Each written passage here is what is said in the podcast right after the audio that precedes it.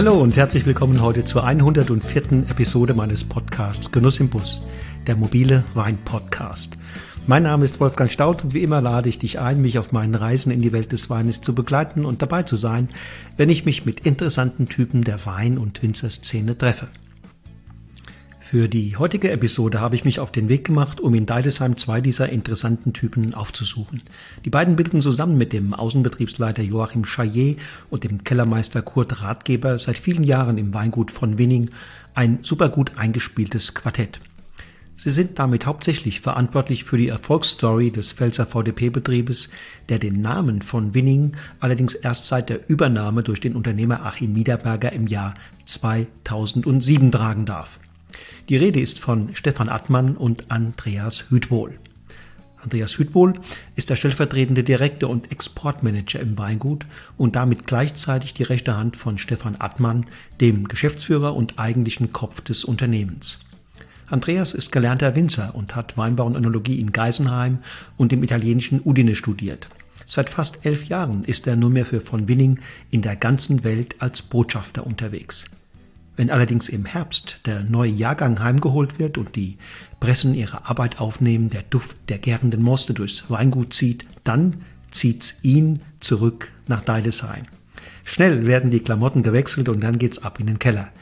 Dabei zu sein, wenn's überall kluckert und pluppert, das lässt Andreas sich nicht nehmen. Stefan Attmann hat es, wie er mir im Interview berichtet, bereits Anfang der 90er Jahre noch während seines Zivildienstes zum Wein hingezogen erst damals zum ersten Mal so richtig wertvollen Weinen begegnet, mit Eindrücken, die ihn nicht mehr loslassen sollten. Bereits während seines anschließenden Studiums in Mannheim hat er mehr Zeit in Weinläden als im Vorlesungssaal verbracht und sich von seinem vinologischen Ziehvater, dem Weinhändler Thomas Fuchsberger, auf Weine einschleifen lassen, die man, wie er sagt, heute gar nicht mehr bezahlen kann. Stefan erinnert sich, ich hatte das Riesenglück, all diese Wahnsinnsweine noch trinken zu dürfen, und es hat mich so bewegt, dass ich zukünftig nicht mehr irgendwas mit Betriebswirtschaft oder Lehramt zu tun haben wollte. Mir war klar, ich wollte Wein machen. Er hat dann eine Winzerlehre gemacht, übrigens bei Joachim Heger in Iringen und ist über Stationen in Burgund, Saar und Nahe schließlich 2007 in der Pfalz gelandet.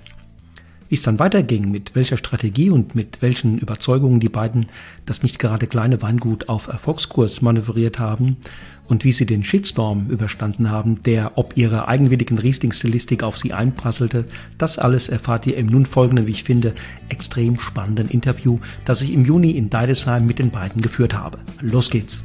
So,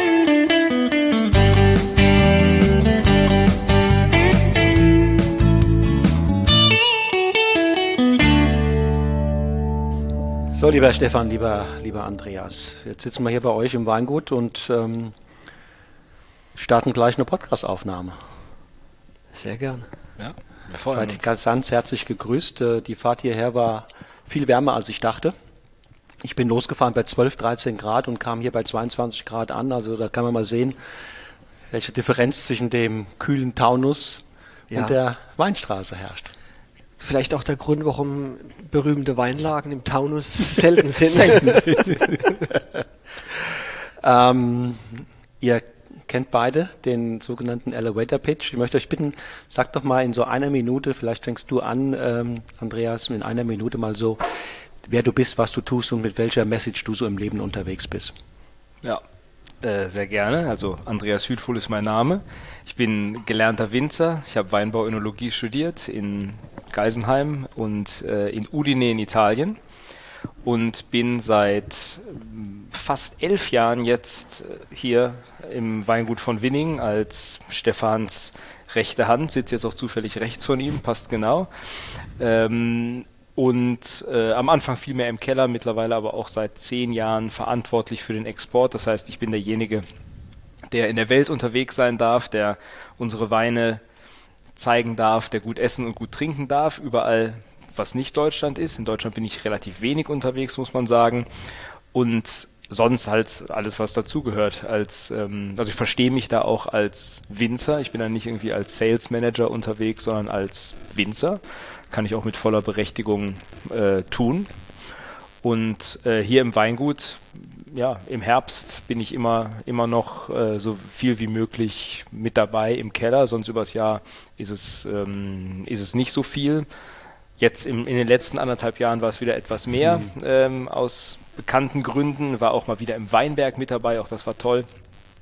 Aber sonst, was ähm, Verkostung angeht, also ich habe viel meine, meine Nase und meinen Gaumen und meine Hände ganz eng dran, bin aber sonst viel in der Welt unterwegs. Danke. Stefan. Ja, mich hat in Ende der 80er zum Wein hingezogen. War ein Weingut bei meinem Großonkel, da habe ich als Kind immer mitgearbeitet, war in der Südpfalz, bei Bergzabern. Und so war Wein immer ein Thema. Aber als ich Zivildienst gemacht habe, das war 91, da bin ich auf einmal wertvollen Weine begegnet. Ich nenne es mal wertvolle Weine. Damals waren die noch vergleichbar günstig, man hat sie als teuer empfunden und das war, ich weiß nicht, ich kenne mich mit Drogen nicht aus, aber wie so ein Schuss Heroin auf den Geschmackspapille. Ich bin auf Wein hängen geblieben und habe mich dann immer weiter vertieft und irgendwann in meinem Studium in Mannheim, ich habe da Betriebswirtschaft, Erziehungswissenschaft und Politik studiert und das, es gibt einen Abschluss Diplom Wirtschaftspädagogik den ich sogar geschafft habe. Und während dieses Studiums bin ich in einem Weinladen durch, war fasziniert und da habe ich dann gearbeitet. Das war mein Ziehvater, der Thomas Boxberger. Und da wurde ich geschliffen auf Weine, die man heute nicht mehr bezahlen kann. Und ich hatte das Riesenglück, die alle noch trinken zu dürfen. Und es hat mich so bewegt, dass ich nicht irgendwas mit Betriebswirtschaft oder äh, Lehramt zu tun haben wollte, sondern Wein machen wollte. Und das hat Na, sich nie ja, mehr geändert. Das hat sich bis heute geändert. Ich habe da eine Winzerlehre nämlich gemacht beim Joachim Heger, mhm. der da einem einem mit dem Studium eigentlich den umgekehrten Weg. Beim Andreas war es ja Lehre, dann Studium. Bei mir war es also Studium, dann Lehre. Aber ich wollte diesen, diesen Beruf beziehungsweise Wein machen und kam über die Station Burgund, Saar nahe hier in die Pfalz. Und da bin ich seit 2007 im November. Und Als wie es dann weiterging, wie es dann weiterging, reden wir gleich noch weiter. Ich will euch jetzt mal ein, ein paar Bälle zuschmeißen und ähm, jeweils eine ganz kurze, eine ganz kurze Antwort, die so assoziativ auch, auch ist. Äh, ähm, Andreas, ähm, Jura. Äh, Habe ich studiert. Die Weine, äh, ein Semester allerdings nur. Äh, die Weine spannend. Burgund. Mit Schuld, dass es mich hier gibt und dass es von Winning gibt. Hat mich geprägt. Handwerk. Total wichtig. Ohne das geht, äh, geht nichts. Das ist das Fundament. Naturwein. Warum nicht? Biodiversität. Auch extrem wichtig und das Fundament äh, großer Weine sind die Trauben. Und ohne Biodiversität gibt es das nicht. Zukunft der Monokultur im Weinbau? Keine, hat auch noch nie eine gegeben. Holzfass? Ja, von Winning. Ästhetik? Sehr gern auch äh, weg vom Standard, aber bitte, ja. Trinkfluss? Da fehlen mir fast die Worte, weil es so essentiell ist. Also ein, ein, Wein, der keinen Trinkfluss hat, ähm, wird nicht getrunken. Ausrufezeichen. Stefan, gibt es gesprächige Weine? Ja, ich komme ins Schwärmen. Ich komme, wenn ich verkostet habe, früher war ich in Bordeaux, habe ich geschrieben, eine ganze Seite. Wenn ein Wein mir nichts gesagt hat, konnte ich nur hinschreiben, ist okay, Punkt. Ja, es gibt sehr gesprächige Weine.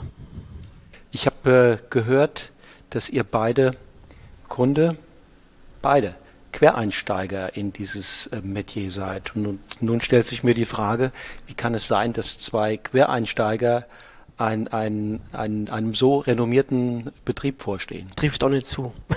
Ich bin Späteinsteiger. Ein Quereinsteiger ist ja jemand, der das nicht gelernt hat und in den Beruf sich einlebt.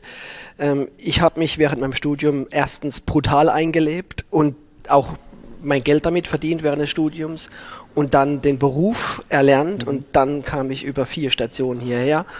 Und Andreas, bei dir, erklär's. Ja, ähm, ähnlich eigentlich. Ich habe ein paar Stationen vorher gemacht, aber als ich in Geisenheim war, bezeichnete man alle diejenigen, die nicht in einem Betrieb aufgewachsen sind, als Quereinsteiger, was eigentlich absurd ist, ist. Komische Formulierung. Was eigentlich absurd Ein Quereinsteiger ist eigentlich wirklich jemand, der aus einem anderen Beruf kommt, aus einem ganz anderen Metier und dann Fuß fasst in was Neuem, ohne jetzt diese klassische berufliche Bildungslaufbahn, welche auch immer durchschritten zu haben. Das ist für mich ein Quereinsteiger, was was Tolles ist. Aber ich sehe mich als Späteinsteiger. Ja, so kann ich, ich bin eine Schlafmütze. so kann ich mich eigentlich auch sehen. Also ich habe äh, ein paar, äh, wie gesagt, vorhin schon äh, ein, äh, ein Semester, ein noch nicht mal ein ganzes Semester Jura studiert, bis ich wusste, das ist gar nichts für mich. Die Denkweise ist nicht meine Denkweise. Und äh, dann war es schon die richtige Richtung, dann war es äh, ein, ein, paar Semester Biologie. Mhm. und von da habe ich mich dann auf die Wurzeln besonnen und äh, habe die äh, hab Familie, habe Wurzeln im Weinbau und auch in der Pfalz in Neustadt. Und bin dann ja über die Lehre zum Studium gekommen, aber auch da, ich habe den Beruf erlernt, deswegen kam ich schon als Winzer Lehrling, also als gelernter Winzer nach Geisenheim. Und ja, wenn dann manche sagen, ja, Quereinsteiger, wenn ich im Weingut aufwächst, das ist natürlich fast schon diskriminierend. Also wenn man als Gelernter und du ja. Studierter und ich Gelernter Winzer den Beruf ergreift, ist man ein klassischer Einsteiger, ja, wenn auch ich. bei mir spät, bei dir ja. normal, denke ich. Also auch wenn jetzt Späteinsteiger passender scheint, äh, ist es doch, die habe ich doch die Frage, äh, mit welcher, mit welchen Inspirationen habt ihr denn damals doch nicht den alten, den, den ursprünglich anvisierten Weg gewählt, sondern was war da ausschlaggebend, dass ihr irgendwann, du hast es ja schon angedeutet, ja, pure, pure Leidenschaft. Leidenschaft. Diese ja.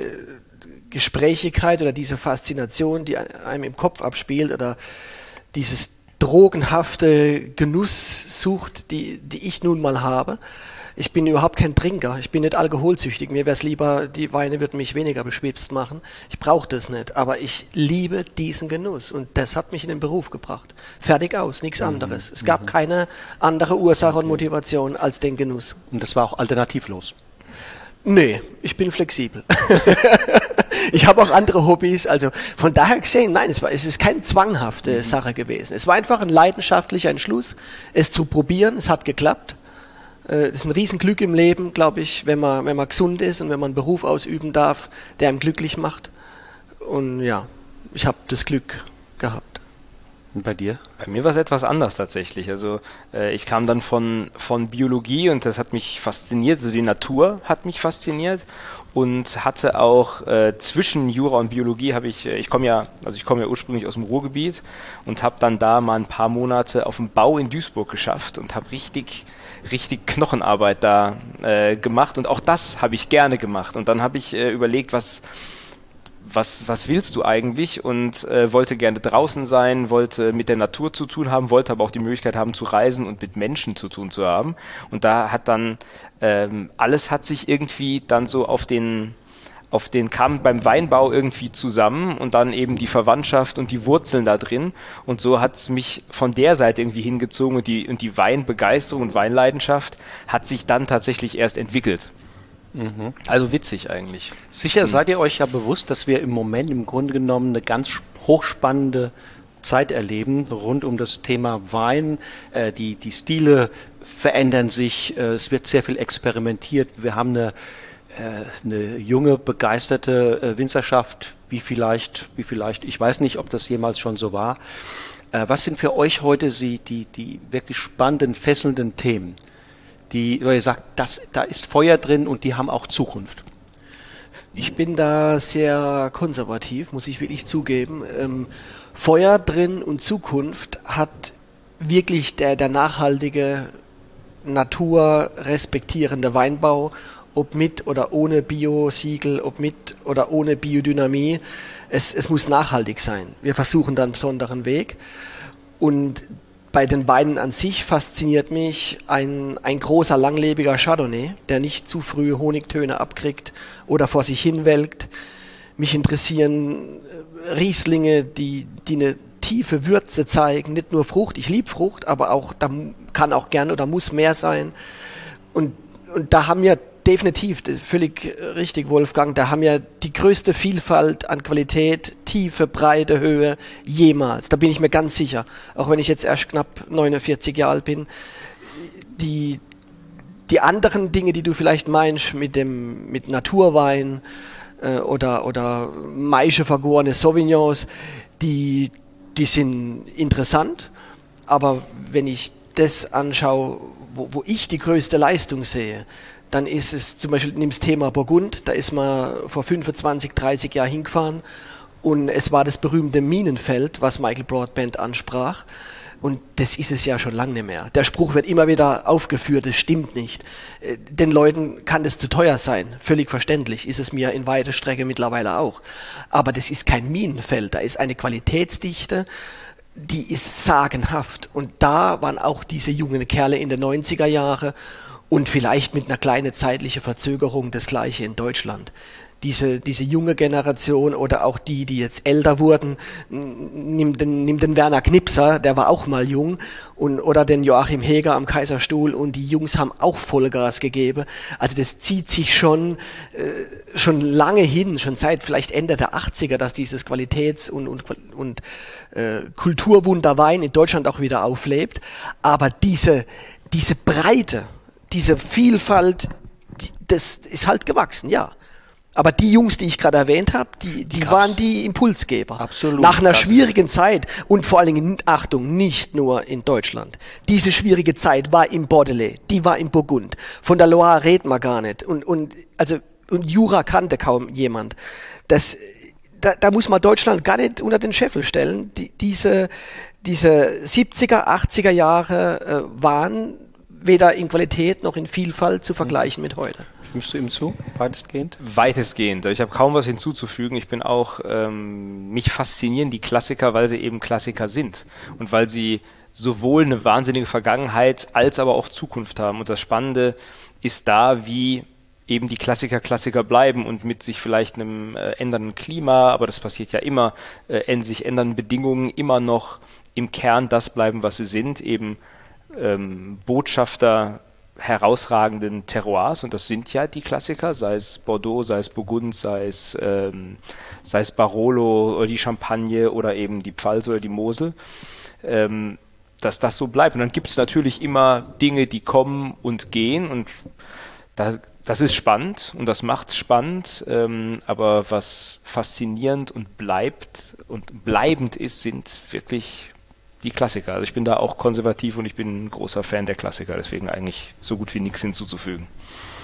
Ähm, in Parenthese, ähm, die Klassiker haben sich natürlich auch verändert. Also nichts ist so sicher wie der Wandel. Und wenn wir mhm. uns die Entwicklung in Bordeaux und Burgund angucken, das sind ja nun Klassiker, da haben wir, allein wenn wir die letzten 40 Jahre mal ins Visier nehmen, von Anfang der 80er bis heute, sehen wir in beiden Gebieten doch große Veränderungen, äh, auch mal von, auch mal Irrwege, äh, wenn man die Wege im, im, in Bordeaux mal sich anguckt, mit viel Alkohol und späte Lese und Konzentratoren und, und. Da hat es also auch, sagen wir mal, Entwicklungen gegeben, wo man gut tut, dass man da wieder zurückgerudert hat. Da haben aber auch gerade da wieder die Klassiker nicht mitgemacht. Ein, ein Lafitte Rothschild hatte keinen Konzentrator. Da müssen wir andere Namen nennen und andere, die emporkommen wollten mit dieser Maschine, die übrigens dann auch gelernt haben, über den Weinbau das zu machen. Das muss man auch wirklich sagen. Das Bordeaux, das Bordelais, richtig ausgesprochen, mag ja technisch das versierteste und durchdrungenste Weingebiet der Welt sein aber die haben es auch schon verstanden, ohne den Konzentrator dann diese ja etwas moderneren, dichteren, fülligeren und was Tannine angeht, seidigeren Weine zu machen. Und natürlich klar, dem, dem strebt die zwei Drittel der Rotweinwinzer dieser Erde hinterher. Und das andere Drittel strebt den eleganteren, rassigeren, seidigeren Pinots hinterher wenn, wenn irgendwo auf der Welt ein, ein Winzer Rotwein pflanzt oder, oder einen Weinberg übernimmt, behaupte ich mal, eins dieser beiden Gebiete, wenn er nicht gerade Syrah in der Hand hat, äh, ist, ist sein Vorbild. Da sind wir wieder bei den Klassikern, die sich, ich habe drei Jahrzehnte äh, Bordeaux, äh, drei Jahrhunderte Bordeaux probieren dürfen. Ich glaube, dass, dass da eine, eine Linie drin ist in, bei, den, bei den großen Weingütern, die ist einigermaßen ruckfrei. Das sind natürlich Wellen und mal Anstiege oder mal eine kleine Änderung. Aber vor kurzem durfte ich Lafitte probieren bis zurück nach 1805 und man erkennt diesem Wein heute noch seinen großen Charakter an, sowohl in, in, Aromatik als auch in Struktur. Das das sind meine Vorbilder. Ich komme wieder drauf zurück, ja. Ich kann mich nicht orientieren an irgendeinem, der eine Reverse Osmose verwendet hat und heute mit 14 Alkohol und in, in fünf Jahren schiebt er mit aller Gewalt auf 12 Alkohol runter, was dann im Bordelais auch nicht funktioniert. Und das kann man auf jedes andere Weingebiet der Welt auch münzen. Ich, ich orientiere mich an diesen konstanten Größen, wo ein Weinberg, ein Winzer und auch eine Region äh, prägt und dann kommt der Faktor Mensch, das Individuum und der prägt dann auch wieder. Wir machen andere Weine als der Kollege um die Ecke. Und euer Vorbild ist ja auch ähm, wahrscheinlich äh, namensgebend auch für das Restaurant und, und hier der Leopold von Winning äh, und die Tradition im Grunde genommen äh, der Deinhards etc. Äh, ist vielleicht jetzt an der Stelle eine gute Gelegenheit, um da nochmal so die, so die wichtigsten Linien aufzuzeigen und dann vielleicht äh, mal einen Cut zu machen an dem Punkt, wo du eingestiegen bist hier, dein Team sozusagen gebildet hast. Äh, äh, also was war vorher? Wann und wie bist du eingestiegen? Mit welchen Vision, Visionen und ähm, mit welchen Überzeugungen hast du dann hier das Ding angepackt? Soll ich die Geschichte kurz versuchen? Ja, ganz das mir am liebsten. Also 17, 18 kam der Ludwig Andreas Jordan, also der L.A. Jordan, äh, aus dem französischen Ost, äh, Nordostfrankreich, kam nach Deidesheim, hat ein Weingut gegründet. In der dritten Generation danach, dritten, vierten Generation danach, will nicht festnageln, das kann man alles nachlesen, äh, gab es eine Erbteilung. Es ging über mehrere Jahre, manche sagen, die war ruckartig, aber es wurde wohl der, das Weingut Buhl und das Weingut Dein hat abgespalten über zwei Töchter. Und im Nachklang gab es nochmal äh, dann vom jordanischen Gut auf Bassermann Jordan eine, also man, man, liest verschiedene Quellen, aber das ist wohl der, der, der plausibelste Weg. Und dann gab es aus diesem jordanischen Gut drei Weingüter. Bassermann Jordan am alten Standort, dann später als Reichsrat geadelt äh, die Buhls und hier in der zweiten Generation dann bedoktert, der Dr. Deinhardt, Dr. Andreas Deinhardt, vorher war es der Friedrich und der Schwiegersohn von Dr. Andreas Deinhardt war der Leopold von Winning und der hat es umbenannt. Das hieß dann Hauptmann von Winningsches Edelweingut. Der Leopold von Winning kam aus dem alten Adel, 800 Jahre alter Adel und aber auch ansonsten wäre es nicht unüblich gewesen, den Namen zu ändern. Das war normal. Aber was er gemacht hat, was viel bedeutender ist eigentlich als den, den Namen zu ändern, er stand in einer ganz schwierigen Zeit, kurz vorm Ersten Weltkrieg, äh, für, für Innovation beziehungsweise für Qualität. Er hat den Deutschen Weinbauverband mitbegründet in einer schwierigen Zeit, wo, wo die Reblaus äh, noch nachgewirkt hat. Und der, dieser Verband wurde auch begründet, um den Weinbau zu retten, beziehungsweise äh, sich zusammenzutun, um ihn besser zu machen. Äh, heute ist den Verband gibt's immer noch, aber damals war, war es ein, ein, ein wichtiger Schritt zum Überleben oder um besser zu werden. Und er hat den VDP mit begründet. Er war Gründungsmitglied und auch Präsident der Abteilung Pfalz.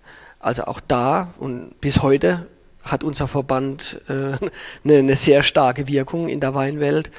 Und auch da hat er, hat er ein Zeichen gesetzt, von Anfang an, waren wir da Gründungsmitglied. Und deswegen diesen Namen dann wieder zu ändern, mit übrigens mit den Enkelkindern vom äh, Hauptmann von Winning, haben wir diesen, dieses Weingut von Winning wieder ganz sauber aufleben lassen. Das war? Das war 2008. 2007 November kam ich hierher und 2008 im Frühling habe ich die Familie von Winning angesprochen und wir haben das Weingut gemeinsam wieder so eingetragen und umbenannt. Und Dr. Deinhardt ist als Linie weitergeführt, aber nicht als Weingut. Und ja, ich wurde jetzt 15 Jahre lang gefragt, äh, ob der Name ausläuft. Es gehört zu uns. Es ist Teil mhm. unserer Geschichte und es, es spielt im Basisweinbereich eine, eine schöne Rolle. Aber das, das Weingut ist von Winning mit dieser mhm. Stilistik, das ist weltweit bekannt. Und Achim Niederberger spielte ja da eine große Rolle. Er hat mich gebeten, den Namen zu ändern. Das war tatsächlich sein Impuls. Er hat mir fast nichts vorgeschrieben. Das äh, ist auch eins der großen äh, besonderen Glück, äh, Glückseligkeiten in meinem Leben, äh, dass ich hier wirklich meine Handschrift zeigen durfte und meine Ideen mit dem besonderen Team entwickeln. Und der Inhaber hat das äh, gefördert aber nicht bestimmt, aber dass der Name geändert wird, das hat er bestimmt. Er hat mich höflich gebeten, einen neuen Namen zu suchen. Und dann kam ich mit den Mitarbeitern drauf, äh, wir hießen mal Weingut von Winning mhm. und da war es naheliegend. Dann hat man mhm. sofort die, die drei Enkelkinder, äh, die auch hier äh, Kunden sind, die waren in der Kartei, damals noch keine E-Mail-Adressen, da musste man dann in München anrufen und in Frankfurt und in Starnberg, da leben die drei Enkelkinder und es sind ganz, ganz tolle Leute und die haben natürlich gefragt, was, was wir mit dem Namen vorhaben. Und dann habe ich gesagt, ich bin an Qualität interessiert, durch und durch, an nichts anderem. Und ich möchte dieses Weingut auf jeden Fall äh, weiterentwickeln. Mhm. Wie man, ich glaube, sagt man heute so schön. Und die haben dann zugestimmt und mhm. das, das war recht einfach, ja. Mhm. Und Du bist dann kurz später dazugestoßen? Also ich habe ähm, im Jahr 2009 haben Stefan, Hans Günther Schwarz, der ja mein Stiefvater ist, und ich, wir haben zu dritt den 2008er Jahrgang, das war Stefans erster Jahrgang, im Keller probiert. Da war ich noch in Geisenheim, da war ich noch nicht fertig. Und da, ich weiß noch genau, wir waren hier unter der Villa, hinten im Eck im Keller, haben da, glaube ich, äh, es war Langmorgen oder Kieselberg, äh, probiert und ich war wie vom Donner gerührt und habe gewusst, dass also das war Kalkofen und Langenmorgen. Ja, ähm, ich wusste, ich will nirgendwo anders hin. Genau das, also das hat mich vollkommen ähm, fasziniert und dann zwei, im, zum Herbst 2010, äh, im August 2010 habe ich dann habe ich dann angefangen. Okay, und ähm, Stefan, wie war damals doch mal zurück deine, wie, wie bist du angetrieben? Du hast gesagt, ich bin an Qualität interessiert, okay, aber da muss ja mehr Plan noch geben, als nur an Qualität ja, äh, interessiert zu sein. Die kann man auch verschieden, auf verschiedenen Wegen umsetzen. Ja, das ist wirklich eine ganz, ganz äh, besondere Frage. Ich habe nämlich da ganz einfach das gemacht, was ich als, sag mal so, als ich in Burgund war oder, oder in Bordelais oder auch in Italien, habe ich die Winzer als ich noch nicht wusste, wie ich auf den Beruf ergreifen will, Löcher in den Bauch gefragt. Ich wollte wissen, wie die das machen. Warum schmeckt der eine Wein so, der andere so? Was ist die Ursache? Da könnte man jetzt tief ins Detail gehen, sowohl äh, organoleptisch, geschmacklich oder, oder gar chemisch. Ich habe auch mal Chemie und Biologie studiert, bevor ich auf BWL gewechselt habe. Also ich war da sehr, sehr interessiert. Wo kommt was her? Warum ist etwas so? Und in diesen Fragen hat sich für mich rauskristallisiert, dass die Weine, die mir schmecken, wenn die, wenn die Zuhörer wissen wollen, welche ganz besonderen, nenne ich Forster Pechstein, Riesling U500 oder auch Sauvignon Blanc 500. Äh, das ist mit drei Beispielen genannt, was mich am meisten auch bei großen Chardonnays oder Sauvignon Blancs fasziniert hat an, an Biss und, und Tiefe und Würze und Wildheit und eine Extraktsüße, also nicht Zuckrigkeit, sondern eine Extraktsüße, das hat mich umgehauen und ich wollte dann einfach Rieslinge und in kleiner Menge hatten auch Chardonnay und Weißburgunder und dann auch Sauvignon gepflanzt. Ich wollte die Weine so haben, weil sie mir so schmecken. Das war keine strategische Ausrichtung auf eine vermeintliche Marktlücke oder irgendwas.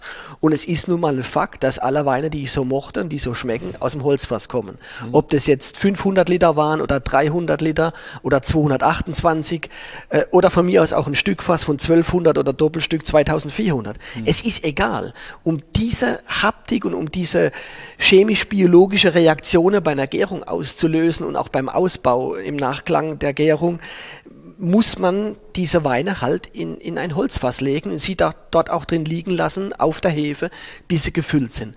Das habe ich auch ohne Studium und vor der Lehre schon begriffen, dass es darum geht.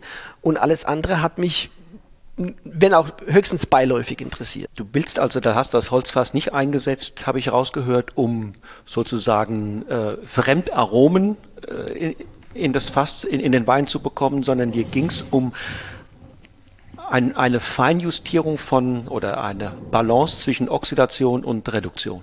Ja, exakt. Oh, großartig, da muss ich gleich drauf zurückkommen. Also gehen wir mal aufs Aromatische. Ich mag diese Brise de Bois, dieses Röstige. Ob das jetzt ein heller, bitte kein verbrannter Kaffee ist, helle Obertöne von Kaffee, Ingwer, Kardamom, Kokos, auch schöne Aromen. Vanille ist nicht ganz so meins, das hat auch oft mit nicht ganz so optimale äh, Umgang mit dem Fass zu tun, sowohl beim Toasten oder, oder auch bei der, bei der Lagerung. Also Vanillin ist ein bisschen äh, komisch, könnte man jetzt auch in die Details gehen, warum, aber diese anderen Aromen finde ich faszinierend. Sie passen bei uns zu manchen Rieslingen, aber in der, in der Breite unserer holzausgebauten Rieslinge ist das Holz mehr oder weniger im Hintergrund, was Aromatik angeht, aber strukturell in der Öffnung der, der, der Aromen, der, der Phenolik, der, der Struktur des Weins, der Salzigkeit und so weiter, was man alles für Begriffe da verwenden kann, da ist das Holzfass wirksam, auch wenn es nicht nach Holz schmeckt. Das ist ein Fakt. Aber die Weine haben natürlich nicht ganz diesen, diesen Punch. Und auch in der Reife entwickeln sie sich anders, wie wenn ich ein neues Fass nehme. Das prägt einen Wein auch, was Reifepotenzial und aromatischer Weg angeht. Es ist ein komplett anderes Leben. Einmal bist du Eskimo und das andere Mal bist du Beduin in der Wüste. Die führen ein unterschiedliches Leben und ein Stahltank und ein gebrauchtes Fass und ein neues Fass äh, kicken dich auf einen anderen Kontinent. Es ist einfach so. Und, und die, die Grenzen sind natürlich fließend, logisch. Und es kann auch ein Wein aus dem Stahltank eine unfassbar geniale Struktur haben und ein Holzfasswein gibt's etliche, wo man es nicht rausschmeckt. Und das ist alles Faszination Wein. Jetzt sag mal nur schnell das andere, das war hochinteressant, was du gesagt hast. Oxidation, Reduktion. Ja, genau. Das war vor 25 Jahren. Als kleiner, kleiner Student bei der Firma Extra Bremen Mannheim habe ich gearbeitet. Und der Thomas Boxberger war auch immer interessiert an diesen Hintergründen. Der hat mich da auch eben mitgeführt, diese Fragen zu stellen und das zu verstehen. Die Faszination, dass man auch hinterfragt, wie ist denn der gemacht? Und er hatte mal von einem Winzer erzählt bekommen, das habe ich nie wieder aus dem Kopf gekriegt, weil ich auch in gut in der Schule war, in, in Chemie und Biologie und dann auch das äh, vorher noch studiert hatte, kurz bevor ich nach Mannheim kam. Das Spiel von Reduktion und Oxidation. Es ist nämlich ein Irrglaube oder ein Standardspruch in der Welt, dass Stahltankweine reduktiv sind und Holzfass, Holzfass ausgebaute Weine oxidativ. Ich sage es jetzt mal ganz provokant, das ist absoluter Unfug. Das ist absoluter Unfug. Das kann man sogar einfach chemisch belegen, da muss man gar nicht viel erklären und argumentieren. Da misst man die Reduktone und Ruhe ist. Reduktone ist die Anzahl der Moleküle, die kann man messen, die Sauerstoff aufnehmen können, die einen Wein reduktiv machen. Ob er dann reduktiv schmeckt, ist was anderes, aber Reduktone sind da. Und da kann man auch den Schwefel abtrennen und dann misst man die reinen Reduktone. So. Und Holzfass ausgebaut, Weine zeigen im Allgemeinen ein, höheres Potenzial für diese Reduktone als ein Stahltank ausgebauter Wein ist nun mal so, hat auch mit Phenolen zu tun, was sehr, sehr stabile, langlebige Reduktone sind. Und diese, dieses Spiel, dass eben Sauerstoff hinzukommt im Holzfass während des Ausbaus, führt wohl dazu, dass man sagt, es ist der oxidative Ausbau. Aber dann sage ich, okay, dann lass es der oxidative Ausbau sein, aber am Schluss habe ich trotzdem, wenn ich es richtig mache oder wenn ich möchte, reduktivere Weine, weil dieser Sauerstoff, der im Ausbau und auch in der Gärung stärker hinzukommt als beim Stahltank, das ist das Bindeglied, dieses Sauerstoffmolekül für zwei Phenole und das wird zu einem Polyphenol. Es gibt nur noch eine Ethanalbrücke, das kann in der malolaktischen Gärung am meisten entstehen, aber im Großen und Ganzen reden wir bei verketteten, wertvollen Polyphenolen, also diese ganz, ganz äh, gesunden und strukturgebenden äh, wunderbar komplexen, langkettigen Moleküle, die brauchen den Sauerstoff. Und dann ist das Ganze aber plötzlich reduktiv. Der Sauerstoff kommt hinzu und das ganze Ding wird reduktiver. Und diese Wellen im Ausbau, die schmeckt man auch. Und dann kommt noch die Hefe hinzu, die reduziert auch. Die Hefe frisst Sauerstoff. Das ist auch ein Fakt. Und ich kann halt nun mal im Holzfass viel länger auf der Hefe bleiben als im Stahltank, weil im Stahltank fehlt der Sauerstoff oder die, die, die Öffnung des, der, des Hefegelegers, die würde anfangen anfangen zu stinken, die würde anfangen zu verrotten wie in einem Tümpel, in dem kein Sauerstoff da ist. Und dieser Hefeausbau, der im Holzfass also besser gelingt, weil die Hefe nicht anfängt, meistens nicht anfängt, unangenehm zu riechen. Sie, sie macht eine Autolyse mit einem leichten Eintrag von Sauerstoff. Aber die Hefe ist dann wieder reduktiv wirkend. Genau wie die Phenole, die aus dem Holz kommen oder auch aus der Beerenschale kommen oder aus den Kernen oder von den Stielen, kommen ja überall her Phenole. Und im Holzfass gelingt das am Schluss ein, eine reduktive ähm, chemische und aromatische Stabilität mhm. entsteht. Habe ich was gelernt und ich könnte mir sogar vorstellen, dass auch der Keller, also die Umgebung des Fasses, Temperatur, Luftfeuchtigkeit, Mikroflora etc ebenfalls noch ein beeinflussender Faktor ja, sind. Das kann man bestimmt auch messen. Die, die Flora in einem Stahltank, wenn ich den sauber geputzt habe, die, also es, gegen Null geht's nie, nicht immer eine Operation zählen, das wissen wir ja leider. Aber ich denke, wir reden da um Faktoren 1000 oder 10.000, was, äh, Vorfindbarkeit von Hefen, Bakterien und, und sonstigen Lebewesen angeht im Holzfass. Ist nun mal so. Andreas, wie hast du das Klima hier? Ähm, welche Inspiration oder, oder welche Begeisterung ging, ging von deinem Kollegen Stefan Attmann aus, als du hier dir die Frage gestellt hast, ähm, will ich hier Teil dieses Teams werden? Will ich hier an diesem Projekt von Winning äh, mitmachen? Ja, ich habe es erstmal gar nicht so als Projekt irgendwie empfunden, sondern als äh, da war es dann wirklich so, wie Stefan am Anfang beschrieben hat, da hat mich in erster Linie der Wein fasziniert und absolut, äh, absolut mitgenommen und das war, das hatte ich noch nie probiert. Ich hatte sowas, ich hatte so einen Riesling noch nie probiert und es war ja genau die Zeit, als das ähm, äh, sehr kontrovers diskutiert wurde. Heute sagt man neudeutsch Shit, äh, Shitstorm. Es war ja eben, da waren wir ja im Auge des Shitstorms sozusagen. ähm, äh, Riesling im Holz, was, was macht Atman da? Ähm, und dann habe ich mir gedacht, genau das. Genau das. Das ist gerade lang Erzählung. In, ähm, also ich wollte Teil äh, dieser Weine sein. Ich wollte hinter den Weinen stehen. Wir haben uns von Anfang an super verstanden. Und äh, ich war ja, wie gesagt, noch in Geisenheim. Ich war ja noch, ich war noch gar nicht fertig. Es gab auch gar keine Stelle sozusagen. Also es gab ja, ähm, äh, Stefan hat ja niemanden gesucht, sondern äh, es hat sich dann alles irgendwie, äh, hat sich dann so gefügt und entwickelt und ich wollte da, ich wollte dabei sein, das hat mich fasziniert. Und auch, äh, man hat es ja sicherlich jetzt gerade bei dem, ähm, bei dem, bei dem Vorgehen, bei der vorgehenden Frage gemerkt, auch, äh, auch natürlich hat mich äh, das Potenzial, man, man lernt ja jeden Tag oder ich habe da bei dem Probieren mehr gelernt als, auch da ist jetzt provokativ, äh, ich sage es trotzdem, trotzdem als äh, in einem Semester Geisenheim. Ja?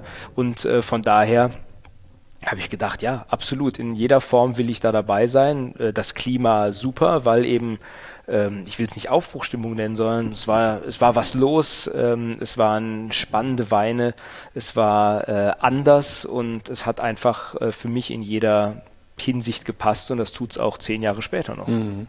Heute wirkt es fast logisch, dass er in der ganzen Welt rumreist und diesen Virus oder diese, diese Begeisterung äh, mitteilt. Aber auch da beim Andreas ist es der, willig der Beleg. Der, es, es ist, schön hat er es gesagt, es ist gefügt.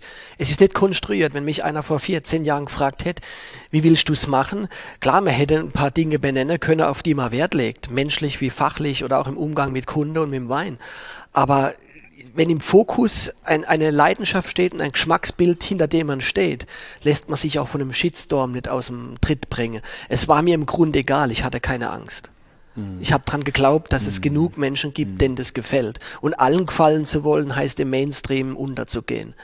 Dann kann man vielleicht auch ordentlich in Ruhe leben, aber es ist auch im gewissen Sinne langweilig. Es ist selbst so langweilig vielleicht, wie, wie der Wein auf einen, auf einen Weinfreak wirkt. Langweilig ist ja auch relativ. Du hast sehr genau gewusst, welchen Weinstil du hier produzieren willst. Qualität und auch Stilistik hattest du ein klares Bild davon. Ähm, und die nächste Frage, die sich natürlich logischerweise anschließt, wie willst du dieses Projekt dann umsetzen? Ja, also im Weinberg müssen ja bestimmte äh, Vorarbeiten gemacht werden, im Keller müssen bestimmte Voraussetzungen geschafft werden, dass am Ende das rauskommt, was dir vorgeschwebt ja. hat. Und du brauchst, vielleicht hast du das nicht direkt gedacht, aber spätestens dann, als er dazu kam, du auch ein Team tut der Sache gut, dass da quasi dieselbe Begeisterung mit sich herumträgt und in die Welt rausposaunt, die du auch lebst. Klar, es gab und gibt hier zwei, es gibt viele bedeutende Leute hier, da bin ich sehr dankbar drum. Aber es gab zwei bedeutende Leute schon bevor ich kam. Das war der Kellermeister Kurt Ratgeber, seit 2002, 2003 im Betrieb, also fünf Jahre bevor ich kam und knapp zwei Jahre bevor ich kam, Joachim Chalier, Außenbetriebsleiter. Mhm. Also der Chef der Weinberge und der Chef im Keller, die waren da. Und ich habe mit beiden sofort ganz äh, offen gesprochen, habe meine Leidenschaft und meine, äh, ja, meine Emotionalität äh, ins Spiel gebracht und habe dem Außenbetriebsleiter dann vorsichtig, fragend, erörternd, schrägstrich fordernd gesagt, ich möchte kein Roundup, heute in aller Munde die, äh, Glyphosat ist der, ist der Begriff, den man der Presse hört. Ich bin stolz drauf, ich habe drei Weingüter geleitet, ich habe das noch nie verwendet. Es war damals vor, vor 15 Jahren äh, genauso bekannt eigentlich, was das Zeug macht. Und selbst in der Steillage habe ich kein Round abgespritzt, als, äh, als ich an der Saar war. Und deshalb, darum hatte ich ihn gebeten. Es wurde hier nicht systematisch eingesetzt, aber so nach dem Motto, wenn man es braucht, kann man es mal verwenden. Und da habe ich gesagt, das möchte ich nie wieder sehen. Hat er gesagt, sofort d'accord, also einverstanden. Äh, ein weiterer Punkt war Kunstdünger, da war er eigentlich auch einverstanden. Und ein weiterer Punkt war keine Fräse, also den Boden nicht zerkrümeln, zerstäuben, sondern ihn äh, aufzulockern über einen Grupper oder über, über eine Ecke, aber, aber oder irgendwelche äh, Scharpflüge, was auch immer man verwendet. Aber die Fräse an sich ist, außer wenn man eine Einsaat macht für, für Primel oder Gladiolen, keine Ahnung, äh, ist eine Fräse schon ein brutales Gerät, zerstückelt alles, auch den Regenwurm und drunter entsteht so eine Schicht. Ich habe ihn gebeten, das zu lassen. Er hat gemeint, ja, manchmal, wenn man diesen das macht, sag ich, gut, dann frag mich, dann sehen wir's, wie man es dann macht. Ich glaube, er hat's, ich glaube, es gibt gar keine mehr bei uns, weiß nicht. Ähm, und das war so ein Punkt, den habe ich angesprochen. Und beim, beim, beim Kurt Ratgeber im Keller, mir gewünscht, dass wir Holzfässer einsetzen. Und das Großartige war auch bei ihm, dass er gesagt hat, ja, das mag er. Also ich hatte mit dem Kellermeister durchaus mal eine Diskussion über Schönungsmittel, Bentonit, was wir auch komplett weglassen, bis auf einmal in zehn Jahren, wenn irgendein Wein zu einer Eiweißtrübung neigt, also da, da erzähle ich jetzt keine Schauermärchen, aber was weiß ich, von tausend gefüllter Weine ist es dann einmal bei einem Wein, der halt in Übersee stabil sein muss. Und da war ich mir mit dem Kurt Ratgeber auch in weiten Zügen bald einig, um was es geht. Und wer wissen will, was das ist, der, der kann von Winnings seit 2008 probieren, weil wir haben das gleich gemacht. Mhm. Da bin ich ein großer Freund davon. Dass man nicht fünf Jahre wartet, wenn man, wenn man noch 20 oder 30 Jahrgänge vor sich hat und man wartet fünf Jahre, dann hast, dann hast du schon mal 20 Prozent verdummbeutelt deiner Zeit, ja. Und du hast äh, von Fässern natürlich gesprochen. Die wurden in großem Stil ja wahrscheinlich angeschafft. Es mussten neue Fässer besorgt werden. Und da stellt sich ja erstens die Frage, äh, woher kriege ich sie und äh, wie sollen sie gefertigt sein? Die sollen auf jeden Fall luftgetrocknet sein, die Dauben. Und gerne zwei bis drei Jahre. Und gerne in einer Gegend, wo es nicht so viel regnet also es ist halt ein Unterschied, ob ich die Dauben im, im tiefen Schwarzwald trockne, wo es 1000 oder 1005 Millimeter regnet im Jahr, oder ob die in, in Burgund an der Côte liegen bei 3, 4, 500 Millimeter. Das ist ein Riesenunterschied, wie sich das Holz entwickelt. Meine Erfahrung ist, dass man da in den klassischen Gegenden in Frankreich geniales Holz bekommt. Selbst wenn die eine schwäbische oder eine Pfälzer Eiche äh, kaufen auf dem Markt und dann da unten halt als französische wieder auf den Markt bringen, ist es nicht schlimm, wenn die Holzqualität stimmt. Mir kommt es auf die Qualität an. Mhm. Äh, oft steht da drauf Allier, Trancé, äh, Vogesen-Eiche, Vosges, äh, Bertrange, alles Mögliche gibt es da. Die, die ehrlichen oder die, die meisten Tonneliers sagen, das ist ein Typ inzwischen und, und nicht die Herkunft. Ich glaube, das ist auch äh, der Tatsache geschuldet, dass der Wald des Trancé oder des Alliers äh, sonst weg wäre. Also die bedienen sich überall und ein, ein, professioneller Fassmacher erkennt, was er da vor sich hat, wie feinporig das ist und er trocknet es richtig und er toastet es richtig. Und darauf lege ich Wert. Langsam toasten mit möglichst geringer Flamme oder nur die Glut und dann lieber eine Stunde oder eineinhalb Stunden toasten statt äh, 20 Minuten. Gibt es das schon in der Region, dass es, dass es ähm, Küfer gibt, die das können? Ja, also unsere großen Holzfässer von, von Ralf Matern, da haben wir einige äh, Doppelstück, 2400 Liter, da haben wir einen ganzen Keller voll, zwei Dutzend. Und die hat er da einen, einen halben Tag bis ganzen Tag auf der Flamme. Also das, das ist halt äh, auch wie beim Kaffee. Es gibt die kleinen Röster, die sich Zeit nehmen, mhm. und es gibt die industrielle Hoppla die Hopp Variante, die ist halt billiger. Mhm. Und wenn man diesen verbrannten Kaffeeton will oder diese komische mhm. verkogelte Bitterkeit oder diese verklebte äh, Schokolade, es ist schwierig zu beschreiben es ist eine ganz unangenehme Art von Bitterkeit, finde ich. Und ich mag bitter. Bitter gehört dazu, zu unserem ganz wertvolles Element in unserem Geschmacksbild, ja. Nur Kinder mögen es nicht, aber Erwachsene haben eigentlich einen Zugang zu bitter. Aber diese Art von Bitterkeit, von billiger, einfacher Holzfässer, die mag ich nicht. Also zwischen trockenen Papiertönen bis hin zu verbranntem Kaffee, würde ich sagen, ist das Unangenehme. Und das Angenehme ist, helle, heller Kaffee, eine, eine, angenehme Schokoladigkeit, ein Hauch von Kokos und Mandel oder gebrannte Hasel, äh, geröstete Haselnüsse. Solche Dinge äh, bringt ein gutes Holzfass mit ein. Und, und das ist auch sehr langtragend. Nach, nach vier, fünf Jahren baut sich das alles um. Wenn man das nicht geübt ist, erkennt man fast nicht mehr das Holz, aber wenn man geübt ist, weiß man den Unterschied zu einem Nichtholzfass ausgebauten Wein auch dann zu schmecken. Und klar, da muss man im Austausch stehen mit den Küfern, intensiv. Wir haben deutsche Küfer, wir haben äh, ja, ein halbes Dutzend französische. Mhm.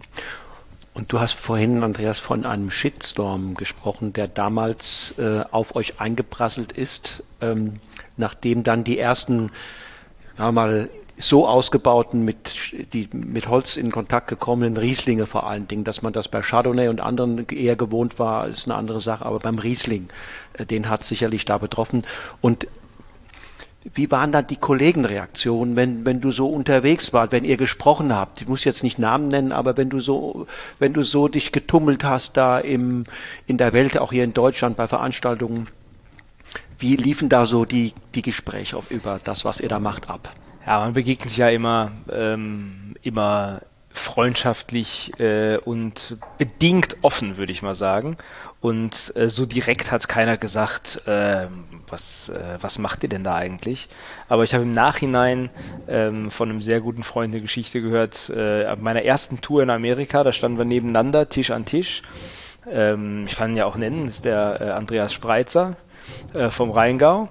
Und äh, da hat er mir erzählt, da hat er gedacht, Mensch, der arme Bub, jetzt steht er da, äh, der junge Bub und hat da so Holzweine, die, die, die kann doch kein Mensch, die kann doch kein Mensch wollen.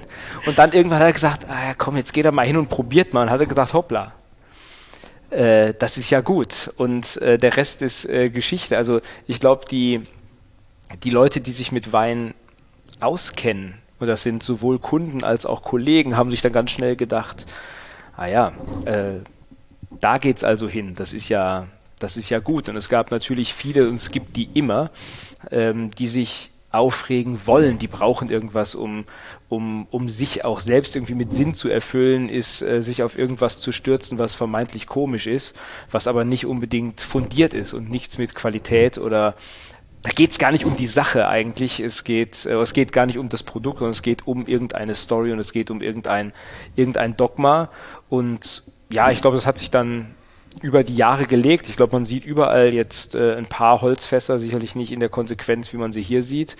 Ähm, ich will auch nicht sagen, dass da ein Paradigmenwechsel unbedingt stattgefunden hat, aber in gewisser Weise schon. Also das hat schon einen Einfluss gehabt auf die, auf die Weinwelt und auf die Weinszene in Deutschland, würde ich sagen, dass ähm, und das will ich auch behaupten, dann lehne ich mich vielleicht weit aus dem Fenster, dass das nicht unbedingt äh, der Stil und die Qualität der Weine waren, sondern der Erfolg der Weine. Hat dann einigen, einigen Leuten, einigen Kollegen vielleicht zu denken gegeben, die haben gesagt, okay, das funktioniert, aha, jetzt sind die da schon wieder, das mache ich jetzt auch. Ja, der Erfolg eines anderen macht auch sicherer. Manche sind halt ja. einfach unsicher und wissen gar nicht, was sie wollen. Die, die, die, die eilen nicht, aber die gehen gemütlich den Trends hinterher. Dann ist man halt im ruhigen Fahrwasser. Schön formuliert. Ja. Es ist auch ein normaler menschlicher Reflex. Ja. Wenn man halt neugierig ist und ein bisschen abenteuerlustig wie ich, äh, dann, dann langweilt einem das. Ich würde keinen anderen gern nachahmen. Aber was ich ganz wichtig noch sagen wollte, alles was der Andreas sagt, äh, finde ich großartig formuliert. Ich möchte nur eins hinzufügen. Gerade die Spreizers im Rheingau hatten schon immer, weiß ich nicht, aber schon als ich noch äh, als Student unterwegs war und auf der Prowein mal probiert hat, hatte Andi Spreitzer einen Riesling aus dem großen Holzfass. Sie hatten keinen Erfolg genau. mit großem Holz. Und warum, ja, warum habe ich mir das gemerkt? Weil ich auch das schon mhm. einfach einen besseren Wein fand, mhm. am gleichen Stand oder auch ständeübergreifend, als die aus dem Stahltank ausgebauten trockene Rieslinge. Und das möchte ich auch hinzufügen, trockene Rieslinge also ein, ein Winzer wie, wie Egon Müller an der Saar oder auch die Zillikens, da liegen die Fuder, die sind ja, 1000 Liter, absolut. die sind halt doppelt so groß wie unsere 500er, ja. sind aber kleiner als unsere 1200er ja. und die sind da traditionell nie verschwunden. Die haben die immer verwendet. Die waren nicht neu, die waren nicht getoastet, aber die hatten, was wir vorhin besprochen haben, auch diesen öffnenden, strukturgebenden, Komplexität und, und Wildheit und Tiefe fördernden Effekt. Diesen natürlichen Ausbau. Stahl ist ja irgendwie was Unnatürliches. Und jedenfalls beim Wein. Und der, der Punkt war der, dass wir halt Pioniere waren nicht nur kleinere, wir haben auch die größeren von Anfang an gehabt, nicht nur kleinere Fässer, sondern halt diese französischen auch die getoasteten und auch die neuen einzusetzen, was gar nicht mal äh, mein vordergründigster Wunsch war, weil ich, ich bekam einfach keinen gescheiten gebrauchten Fässer. Wo soll man die auch kaufen? Bei irgendeinem, der sie loswerden will? Die sind nicht gut genug. Mhm. Sonst würde er sie mhm. behalten. Also man musste sich auch erstmal einen, einen Stock aufbauen an gebrauchten Fässern. Und somit waren die halt damals neu und dann haben wir einen Verschnitt gehabt aus Holz- und Stahltank, um dieses neue Holz ein bisschen im, im, im Blend zurückzutreiben. Wir hatten ein Fass Kalkofen und wir hatten halt noch 2000 Liter im Stahltank und am Schluss hatten wir da 20, 25 Prozent Holz bei den GGs.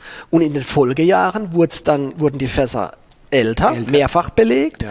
und der Holzanteil war Andreas, 2011, 2012, du warst dann da, da war es dann bei 100% Holz. Ja, ich meine, ab 11 waren die ganzen großen Gewächse. Ja, ja.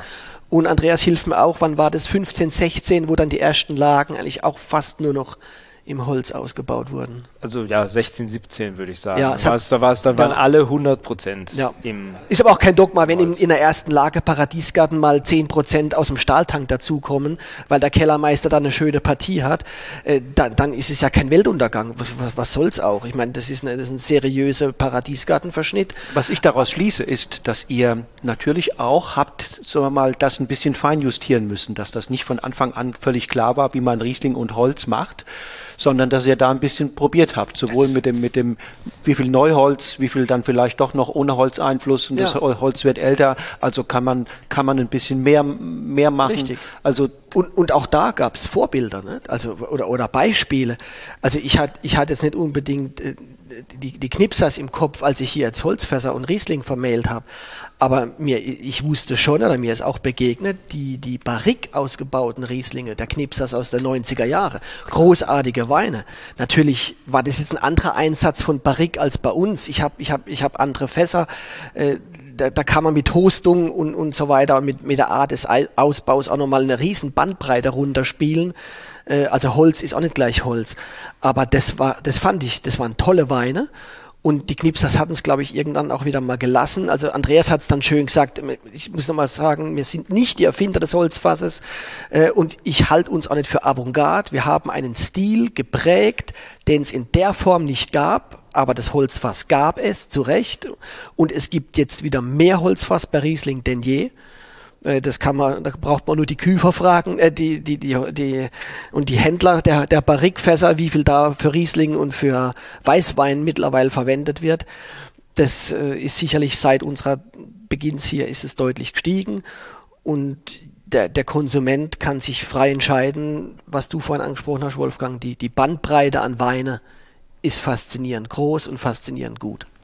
Und es ist ja immer, wenn ich noch was dazu sagen darf, äh, immer eine Entwicklung. Ich will es gar nicht justieren nennen, sondern es ist ein, es ist ein Prozess und der hört auch nie auf. Es geht ja ähm, immer weiter und es geht ja, in erster Linie geht es ja auch nicht ums Holz, sondern es geht um die Weinberge, es geht ums Terroir. Und da ist auch jeder vielleicht ein bisschen anders und das kann ja nur in so einem, in so einem immerwährenden Lernprozess entstehen. Und wie Stefan auch äh, gesagt hat, ganz wichtig, am Anfang gab es halt nicht 500 Holzfässer, am Anfang waren es zehn. Ach, ich meine acht oder zehn? Ja. Nee, ich glaube, es waren acht. Und dann sind es sukzessive mehr geworden, dann mhm. wurden es automatisch auch irgendwann waren Neutrale dabei. Und so geht das dann in eine, äh, geht das dann äh, immer weiter und ähm, das ist ein ganz, ja, ein ganz normaler. Ein großer Schatz Prozess. war natürlich, dass ihr auf den Kellermeister und auch auf den Außenbetriebsleiter zurückgreifen konnten, also auf Menschen, die äh, gerade der Außenbetriebsleiter die einzelnen Lagen wahrscheinlich wie aus dem FF kannte genau. und Stärken und Schwächen einzuschätzen wusste und dir auch vielleicht oder euch Tipps geben konnte, dass man mit der einen Lage sicherlich ein bisschen was anderes machen kann, weil da der, die Kraft, die Struktur dessen, was man da erntet, eine andere ist als bei der, als bei ja, feineren. Richtig. So, und, und das müsst ihr natürlich berücksichtigen, auch beim Holzeinsatz. Dass ein, ein Forster Ungeheuer mit neuem Holz oder auch ein Pechstein oder auch ein Sauvignon Blanc aus dem, aus dem Weinbachhübel, dass die besser mit Holz zurechtkommen als ein Paradiesgarten, ist klar. Aber der Kellermeister und auch der Außenbetriebsleiter, die kennen auch die Parzellen. Die können auch einen Lesezeitpunkt und auch eine Selektion darauf abstimmen, wo später es hin soll. Hm. Wenn ich früh lese, ist es nicht unbedingt die Partie, die, die in ein neues Holzfass gehört. Die kommt vielleicht in ein gebrauchtes Holzfass oder auch in einen Stahltank und landet im Win-Win oder im, im Drache-Riesling. Und wenn man dann seinen Weinberg kennt, kann man auch wirklich ganz sicher zuordnen, wann es soweit ist für, für auch für, mal für ein neues Holzfass, ja. Im U500 oder auch mal im Pechstein, ja. Die gesamten Maßnahmen vom Rebschnitt wahrscheinlich schon daraufhin ausrichten, was nachher da, da geht es tatsächlich ein, ein, klein wenig schon um den Ertrag im Anschnitt. Ansonsten lässt man da die Sorgfalt, auch wir haben ja diesen sanften Rebschnitt, der ja ganz besonders die Leiternbahn und den Wuchs des Stocks berücksichtigt. Äh, da, da darf der normale Rebstock von einem Robertsberger Nussbein, was im Riesling Liter landet, der darf die gleiche Fürsorge haben beim Rebschnitt. Da wird nicht geschnuddelt und gar nichts, auch beim sonstigen Weinbau. 0,0 Kompromisse. Aber das Einzige ist tatsächlich die, die, der, die Anschnittlänge der Ruten oder wie viele Augen stehen bleiben oder wie ausgebrochen wird. Da sind wir tatsächlich dann am Kalibrieren. Ein großes Gewächs hat halt deutlich weniger Ertrag als ein Wein, der im Liter landet oder in einem, in einem Basisriesling für, für 8,80 Euro. Mhm. Ihr zwei, was haltet ihr davon, wenn wir mal was probieren? Das ist eine sehr gute Idee. Während ich einschenke, ähm, will ich noch was zum, ähm, will ich noch kurz was zum Weinberg sagen oder zur, äh, zur Qualität im Allgemeinen, weil die, die kommt ja, das wissen wir alle, ich würde fast sagen, also zu, zu, so Minimum 80 Prozent von den Trauben vom Weinberg. Und der Joachim Chaillet ist ähm, nicht nur unglaublich feinfühlig und du hast vorhin gesagt, kennt sich, kennt sich gut aus, sondern auch da in dem Prozess. Also ich halte den Joachim Chaillet für ein Genie in seinem, in seinem Fach. Der ist, der ist genial. In, in ist das Franzose? Äh, Jahrhunderte zurück. Okay. Aus dem Savoyen äh, stämmig. Hat natürlich einen mächtigen Namen, Chaillet. Ja. Ähm, aber ist auch ein mächtiger Mann im Außenbetrieb. und, ähm, Sein Sohn ist übrigens auch seit ein paar Wochen bei uns unter genau. Vertrag. Die nächste Generation steht. Ja.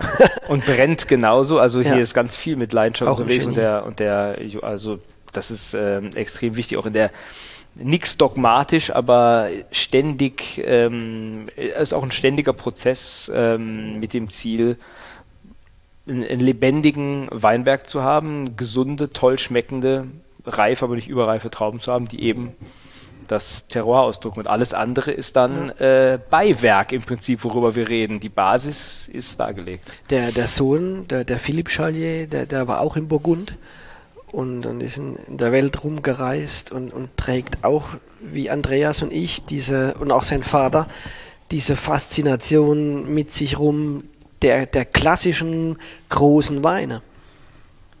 Die, die, die, die Augen sind offen, auch für, was weiß ich, für einen Orange-Wein oder für, für einen Maische vergorenen Sauvignon, gar keine Frage.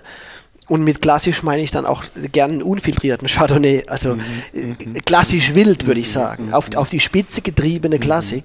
Und da, da hat der Philipp den gleichen Virus. Mhm. Ich, der, der Sohn vom Kurt Ratgeber, der, Leo, der übrigens Leopold heißt, was ich ganz mhm. schön finde.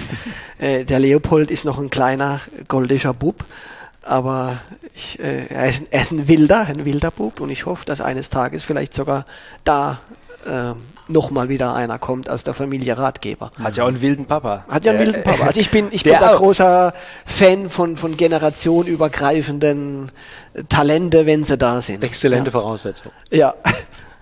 Was hast du eingeschenkt? Ich habe eingeschenkt, ähm, wir starten mit was Gereiftem, zehn Jahre. Das ist 2011. Sauvignon Blanc 500. Was bedeutet 500? Das was? Das Fass. Das ist eine Fassselektion der, wenn ich so zusammen korrigiere mich, ähm, Stefan, aber äh, für mich sind das immer die expressivsten, die ausdrucksstärksten, aber auch auf der anderen Seite die feinsten und elegantesten 500 Liter Fässer mhm. Sauvignon Blanc. Exakt, Andreas hat völlig recht. Das Selek Selektion die, die der Selektion quasi. Das ist eine genau. Selektion der besten 500er. Der Name kam so zustande, dass äh, der VDP die Rebsorte Sauvignon Blanc als Lagenwein nicht äh, genehmigt. Das ist einfach bis jetzt nicht vorgesehen, hier in Deidesheim jedenfalls nicht. Ich weiß nicht, ob es andere Regionen in Deutschland gibt, wo Sauvignon Blanc einen Lagername trägt. Hier an der Mittelhart nicht. Klassisches Riesling- und Pinot Noir-Gebiet, ja. Und, und sonst wäre es nämlich Deidesheimer Paradiesgarten. Der ist mit, fünf, äh, mit 9500 Rebstöcken pro Hektar annähernd doppelt so hoch bestockt wie eine normale An Anpflanzung. Also die, der, der, Abstand der Reben ist 80, 85, 80 Zentimeter und die Gassenbreite ist 1,30 Meter. Wie alt ist die Anlage? Die Anlage wurde 2008 gleich gepflanzt und somit haben wir hier den, den dritten, das dritte Jahr äh, oder die, die, vierte Ernte. Ne, eigentlich ist die dritte Ernte und das vierte Standjahr. So kann man sagen. Und die äh, diese dichte Pflanzung führt zu einem niedrigeren Ertrag als eine Weitraumpflanzung. Also hier trägt ein Rebstock gerade mal die Hälfte, wenn nicht sogar noch weniger, an Trauben wie ein normaler Rebstock. Und die Beeren werden kleiner und das führt zu einem höheren Anteil von, von Schale zu Saft. Und in und unter der Schale sitzen mehr Aromastoffe, mehr Extraktstoffe, mehr Phenole, mehr Farbpigmente als im Saft. Im Saft ist mehr Zucker. Ich kann also über eine kleine Beere trotz einer reifen Beere den Alkoholgehalt in Relation zum Extrakt niedrig halten. Mhm. Mhm. Das ist eine ganz normale Rechnung. Im, Im, Saft mhm. ist eben mehr Zucker und unter der Schale und wenn der Anteil höher wird, ist eben dann der Extraktanteil, äh, der zuckerfreie Extrakt höher. Ergebnis sind diese dichten, langlebigen und auch am Gaumen endlos lang erscheinenden Weine, die sich finde ich, messen mit den größten Weißweinen der Welt. Dazu stehe ich zu der mutigen ja. Aussage. Der Sauvignon Blanc 500 kann in den meisten Jahrgängen, kann man daneben große Weine von der Loire, große Weine aus dem Pessac Léognan, also aus dem Bordelais dagegen stellen. Man kann Rebsorten übergreifend auch sagen, ich nehme einen tollen Puligny Moraget, gerne auch einen für 100 oder 150 Euro. Man kann auch einen großen Riesling, also ich kann nur animieren, die, die, die Weinliebhaber, äh, zu motivieren, dass sie sagen, ich mache mir drei ganz starke Weißweine dieser Welt auf und wenn der Sauvignon 500 dabei steht, wünsche ich viel Spaß. Wirkt noch enorm frisch. Ähm, in der Nase sehr komplex, sehr fein, sehr vielschichtig. Also, aber ich kann mich an elf erinnern, das war kein kühles Jahr. Ne? Elf Nein. war ein warmes Jahr. Ja. Also in den meisten Anbaugebieten, ich nehme an, auch hier in der Pfalz. Ich habe bei einigen der Elfer ähm, auch bei dem einen oder anderen GG eine relativ schnelle Entwicklung gesehen. Ähm, da habe ich also auch schon Sachen im Glas gehabt, das war zu schnell, hat er sich entwickelt. Das ist ja noch hochgradig präzise, ne? Ja, sehr, ist, sehr dynamisch. Ja, ist, die, ist da die Gerbstoffstruktur äh, das Rückgrat oder ist es die Säure? Das ist eine tolle Frage und es ist nämlich beides, weil genau das, was du angesprochen hast, sind eben die Struktur, also rückgratgebenden Elemente.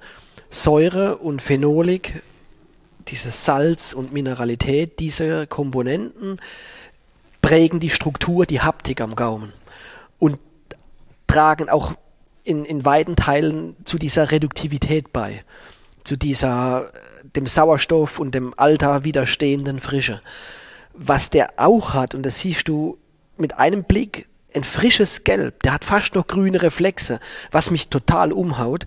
Äh, je nachdem, wie man sie lagert, kann der auch ein bisschen kräftiger im Gelb sein.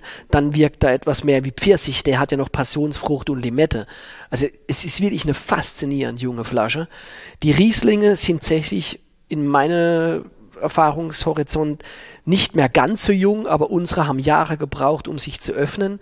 Die sind stabil und, und lebendig, aber der Sauvignon 500 oder auch der Pechstein aus 11 äh, oder auch der, der U500, die Selektion aus dem Ungeheuer, die sind faszinierend lebendig. Ich habe ähm, vor ein, zwei Wochen einen 2011er Reiterpfad aufgemacht, den mhm. ich hatte. Mhm. Und der war auch lebendiger junger Wein. Ja, der hatte damals 500 Liter Fässer und mhm. Stahltank und noch keine äh, ähm, 1200er und 2400er. Die haben wir ja später vom Ralf gekauft. Der war wirklich, der, die haben, Stefan hat es gesagt, die haben gebraucht, die haben sogar, zum, die großen Gewächse waren am Anfang eher verschlossen, kräutrig, würzig und haben sich erst nach ungefähr fünf Jahren ja. ging es erst los, dass die auf einmal sich geöffnet haben und, äh, und, und da kam auf einmal die Frucht und die sind, die stehen super da. Ich denke, hier ist auch ganz wichtig, dass ähm, da ist auch natürlich Extrakt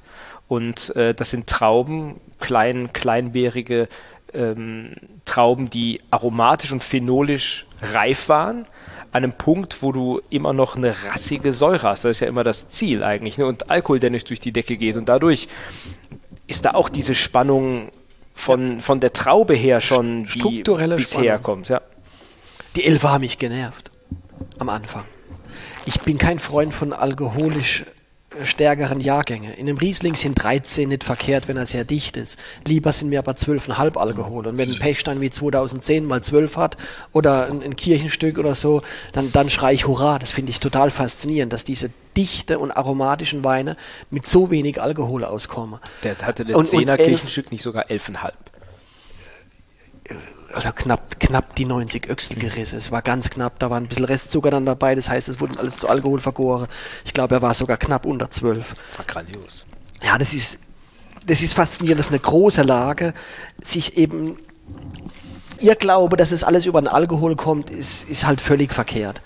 Es kommt aus der Qualität der Lage und, und der, des Weinbaus und auch was man da an Genetik gepflanzt hat dies, dieses gesegnete Stückchen Erde, was man da bearbeitet, das, das bringt die Qualität. Und nicht zu warten, bis genug Zucker da ist. Sonst könnte ich auf dem Kartoffelacker äh, vor Mannheim oder Ludwigshafen, äh, da kriege ich auch meine 14 Alkohol. Viel faszinierender ist, es auf die Spitze zu treiben mit 12,5. Mhm. Und wenn es mal 13 sind, wie 2015 oder 2018, das ist kein Weltuntergang. Aber ich bin ein großer Anhänger der, der 12,5 und dann diese Spannung über die Säure. An das wunderschöne, komplexe Aroma schließt sich ja dann eine Phase an, die ist ja noch spannender als das, was die Nase zu bieten hat, nämlich der Gaumenauftritt. Das ist tolle Dynamik, das ist eine tolle Entwicklung und, ein, und auch ein Mundgefühl, was gepaart ist von, von sanften Elementen, ja. die sich abwechseln, dann auch mit, mit ähm, stürmischen Elementen. Und das finde ich so großartig, ja, dieses, dieses Changieren, dieses mit mir spielen, der lädt quasi im Grunde genommen ein, komm. Du bist ein besonderer Weinbeschreiber. Und als ich vor 20 Jahren dann Wein verkauft habe, als junger Student, habe ich immer mal wieder im Gespräch mit Kunden gesagt, was einen großen Wein in meinen Augen auszeichnet. Es ist genau das, du hast gesagt, changierend.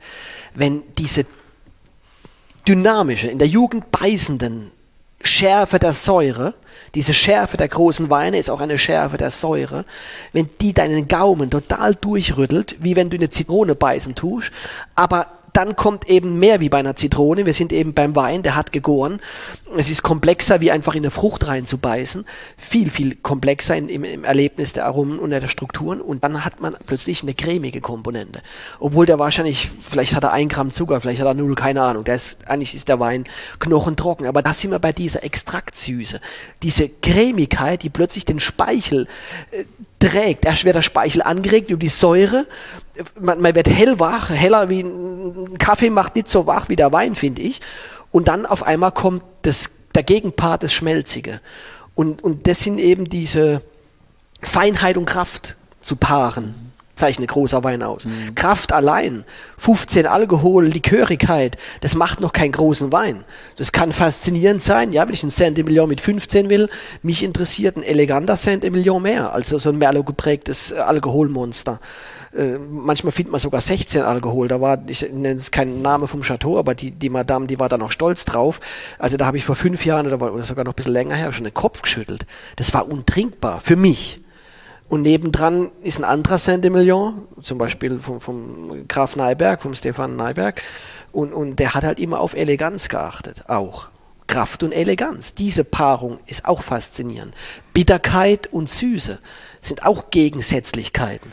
Wie gelingt denn das Spiel? Das ist ja das, was auch vielleicht den einen oder anderen Podcast-Hörer sehr interessiert. Wie gelingt ja. denn dieses, ich nenne es mal Projekt, der Spiel mit Gegensätzen, das so fein und so ähm, apart ins Glas zu bekommen, wie wir das hier haben. Ich lasse mal Andreas, der kann das genauso formulieren oder besser als ich.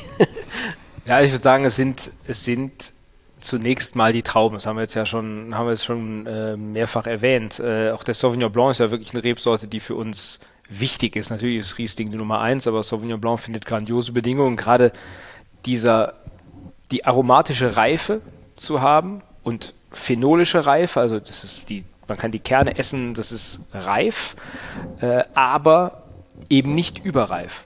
Da ist viel weinbaulich zu machen, dass du ähm, eben, dass die Säure intakt ist. Wir wiederholen uns ja, aber es sind die wichtigen Punkte. Und ähm, dass die Zuckerreife nicht durch die Decke geschossen ist an diesem Punkt.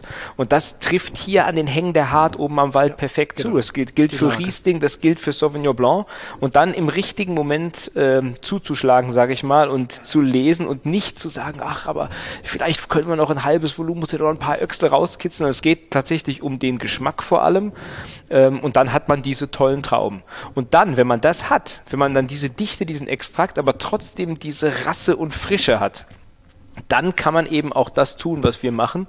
Und ähm, hier ausschließlich 500 Liter Holzfässer. Da kommt dann diese phenolische Komponente vom Fass noch dazu, auch aromatisch irgendwie. Und das ähm, gibt dann in der Jugend, Stefan hat es gesagt, Weine, die richtig beißen, die, die tun richtig weh zum Teil. Jetzt hast du ein paar, paar Stufen überschritten. Paar.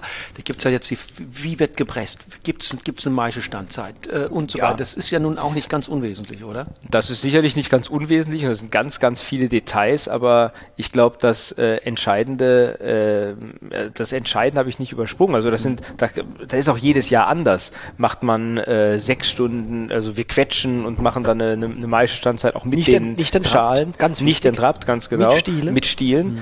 Ähm, ganz klassisch. Auch wertvolle Phenole auf der Oberfläche der Stielgerüste. Aber wie lang dann? Das ist unterschiedlich von Jahr zu Jahr. Dann äh, via Gravitation auf die Pressen, von da läuft der Saft via Gravitation in den Keller vergärt relativ äh, trüb im Holz, also da geht ähm, da geht richtig richtig viel mit. Das mache ich eigentlich ganz ganz viel im ähm, im Herbst, dass ich die ähm, alles dann runter in den Keller äh, laufen lasse und äh, alles was ähm, unten sich absetzt, was grün ist, was richtig gut schmeckt und rassig ist, das kommt alles mit und ähm, ja, dann gärt halt im Holz und bleibt lange unberührt auf der Vollhefe liegen. So. Also wird auch fraktioniert, also er sagt, probiert und dann werden bestimmte Fraktionen dessen, was da abläuft, ähm, nee. ähm, separiert. Nee, nur das, ganz das, unten das bleibt dann.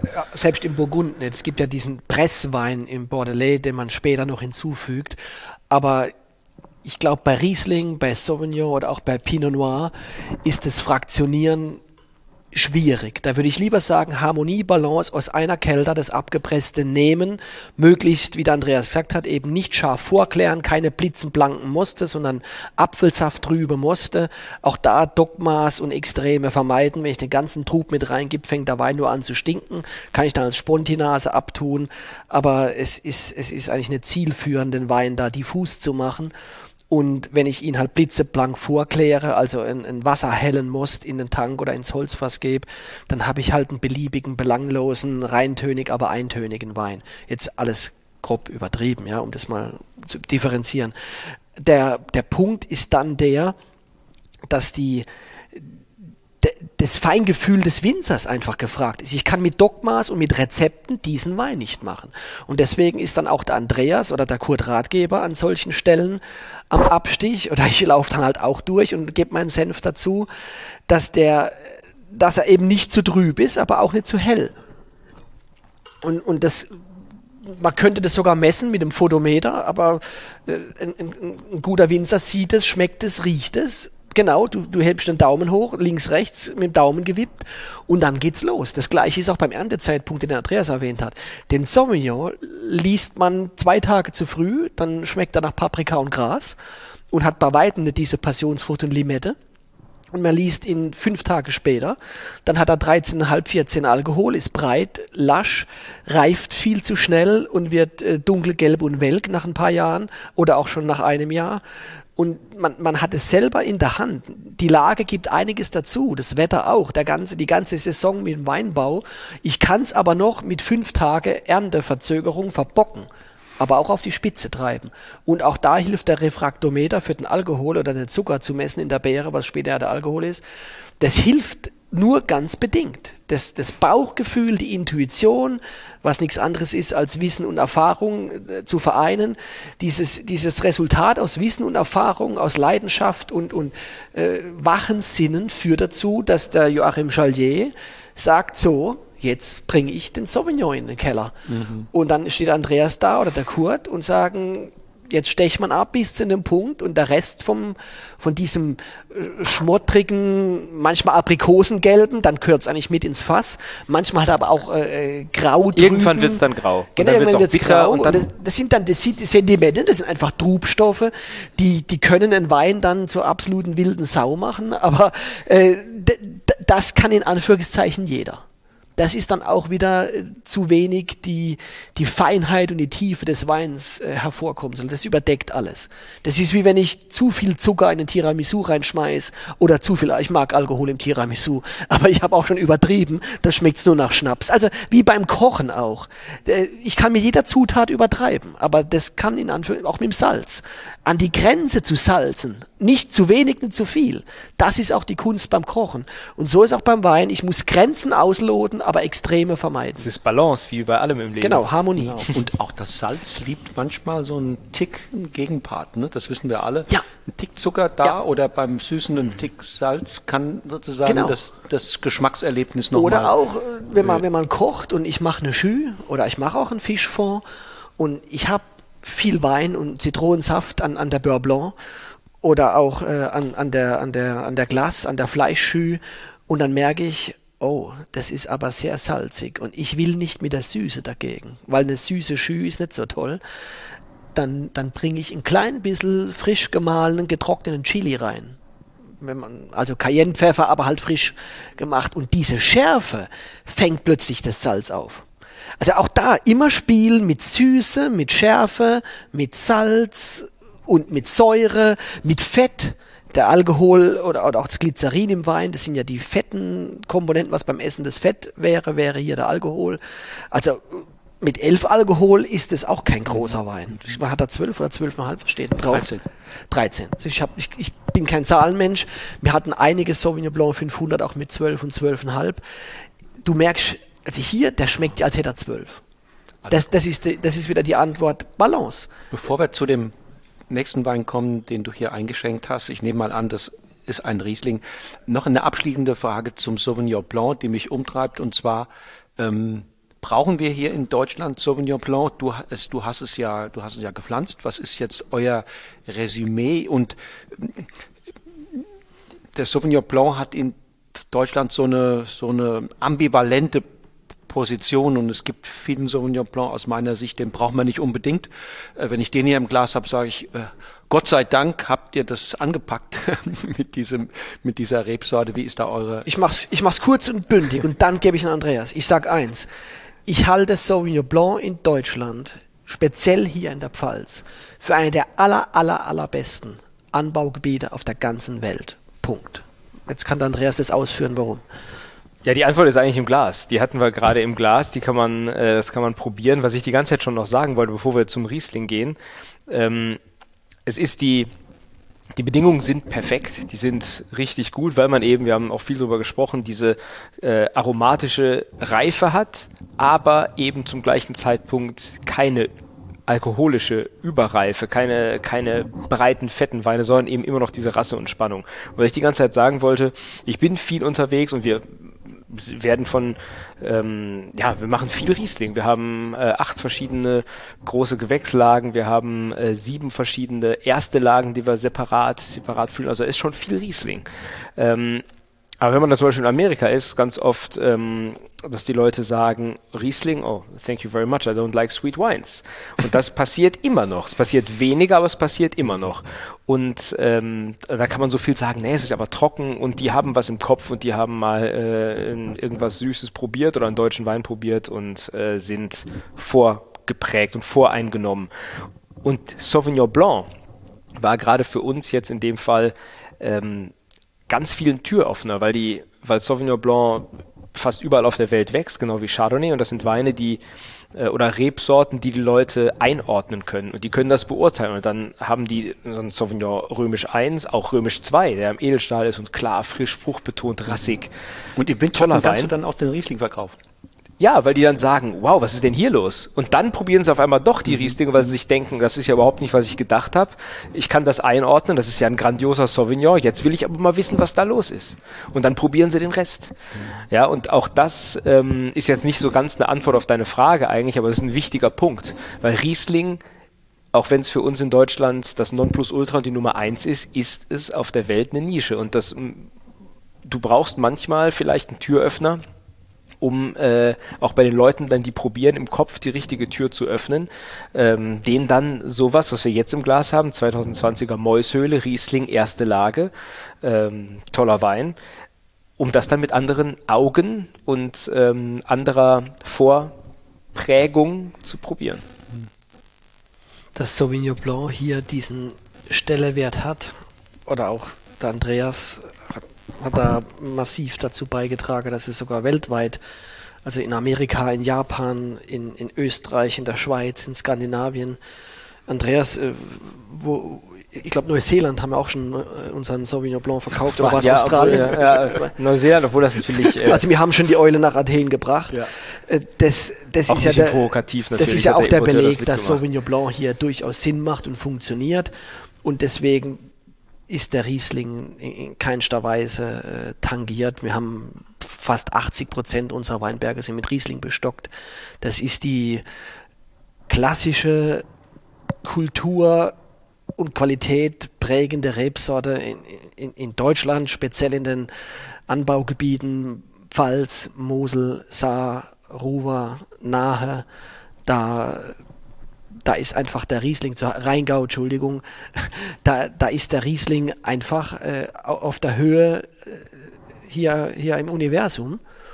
Und der Sauvignon Blanc kann eine faszinierende Nische füllen, sogar hier bis 40 Euro die Flasche. Und ich glaube, das ist sogar Preis-Leistung überragend. Wenn ich für 40 Euro ein Chardonnay oder auch einen, einen Riesling trinken will, der mich so durchrüttelt, mit dieser Länge, mit dieser Finesse und mit dieser eleganten Vielschichtigkeit. Und auch noch nach der, zehn Jahren. Und auch noch nach zehn Jahren, eben mit dieser Reifefähigkeit. Also das für 40 Euro, das hätte ich mir mal gewünscht. Ich bekomme da zwölf Tipps für zwölf verschiedene Weine. Da lege ich mein Geld lieber an als in Aktien. Ich habe noch nie eine Aktie gekauft, aber äh, ja, bietet die Tipps für Aktien mir nicht, aber dafür solche Weine. Ich möchte nicht nur unsere Weine trinken, aber das kann Sauvignon Blanc. Aber jetzt sind wir beim Riesling, bei der Mäushöhle ich finde es faszinierend. Sie liegt zwischen dem, dem Kalkofen großen Gewächs und der etwas ja, äh, massiver angelegten Lage Herrgottsacker, die in, ins Ungeheuer übergeht an der Grenze zu Forst. Und da zwischendrin ist so ein schmaler Streifen, der zieht sich von der Weinstraße in der Ebene. Im, wir sind ne? jetzt im, im Westen, äh, im, im Osten zieht sich das nach Westen auf dem Pfälzer Wald hoch, an den Waldrand, an die Hart.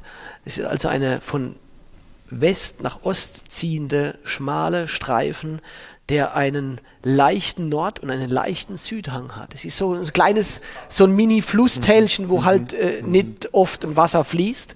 Ähnlich auch wie im Burgund sind viele Bächlein hier ausgetrocknet. Es gibt nicht so viele Bäche, die hier aus dem Pfälzer Wald kommen. Wir sind ja echt in einer trockenen Gegend und was vielleicht auch für die Dichte und die besondere Art der Weine führt. Ich glaube, wenn wir einen doppelten Niederschlag hätten, wären die Weine bei weitem nicht so extraktreich. Die wären ganz anders. Mhm. Ja, und, und die, die Lage kann Kühle ab. Die bringt viel, viel Feinheit und Eleganz, obwohl sie kühl ist. Wenn man lang genug zuwartet, und da ist der Vorteil zum Sauvignon Blanc, wird es nicht breit und fett und alkoholisch. Das gilt für viele große Riesling-Lager. Ich kann vom einfachen Literwein bis hin zum Eiswein beim Riesling Spannung, Finesse, Rasse, Rückgrat ernten. Beim Sauvignon Blanc bin ich grün. Ich bin dann für meine Begriffe, ich kann nur für mich sprechen, mhm. auf dem Punkt mhm. von Rasse, Schmelz und Frucht. Und einige Tage später, wenn es sein muss, auch nur 24 Stunden, habe ich den Punkt überschritten, die Säure geht den Bach runter der Alkohol geht massiv hoch. Das habe ich beim Riesling nicht. Speziell bei der Mäushöhle nicht. Also beim Sauvignon eine Gratwanderung und beim Riesling eine ganz andere Ja, Offenheit. genau. also passt die. Rebsorte schon besser hierher. Die, ich bin beim Sauvignon Blanc, habe ich so ein bisschen schon den, den Ritt auf der Kanonenkugel oder auf der Rasierklinge. Ja, dann kann ich ganz faszinierende Sauvignon Blancs ernten. Aber ich glaube, die Schwierigkeiten sind im Burgenland und an der Loire ähnlich. Der Sauvignon Blanc ist nun mal ein ganz anderes Kind. Und verlangt deshalb ungeheuer viel Zuwendung, damit das Ge- gelingt. Genau, gerade was Erntezeitpunkt angeht oder Reifegrad, da hat, da hat der Riesling so eine Toleranz hier bei uns in Neus, in wird denn bei uns nicht jetzt auch im Zuge der, sagen wir mal, des Klimawandels und der Erwärmung dieses optimale Lesezeitfenster doch nicht auch ein bisschen kleiner? Ja, wurde kleiner. Wir lesen jetzt drei, vier Wochen. Früher war es äh, zwei Monate locker, oder? Acht Wochen, zehn Wochen hat man hier immer gelesen. Gerade wenn man es mit Riesling zu tun hat. In der Burgunderregion in Südbaden, wo ich aufgewachsen bin, äh, wenn da reine äh, Chardonnay, Pinot Noir oder Grauburgunder Weingüter sind, die hatten schon immer ein, ein etwas schmäleres Zeitfenster.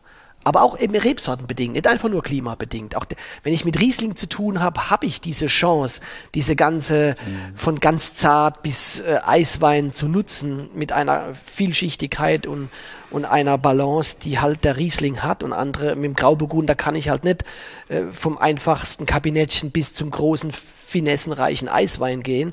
Die- Die Ausnahme möge die Regel hoffentlich bestätigen.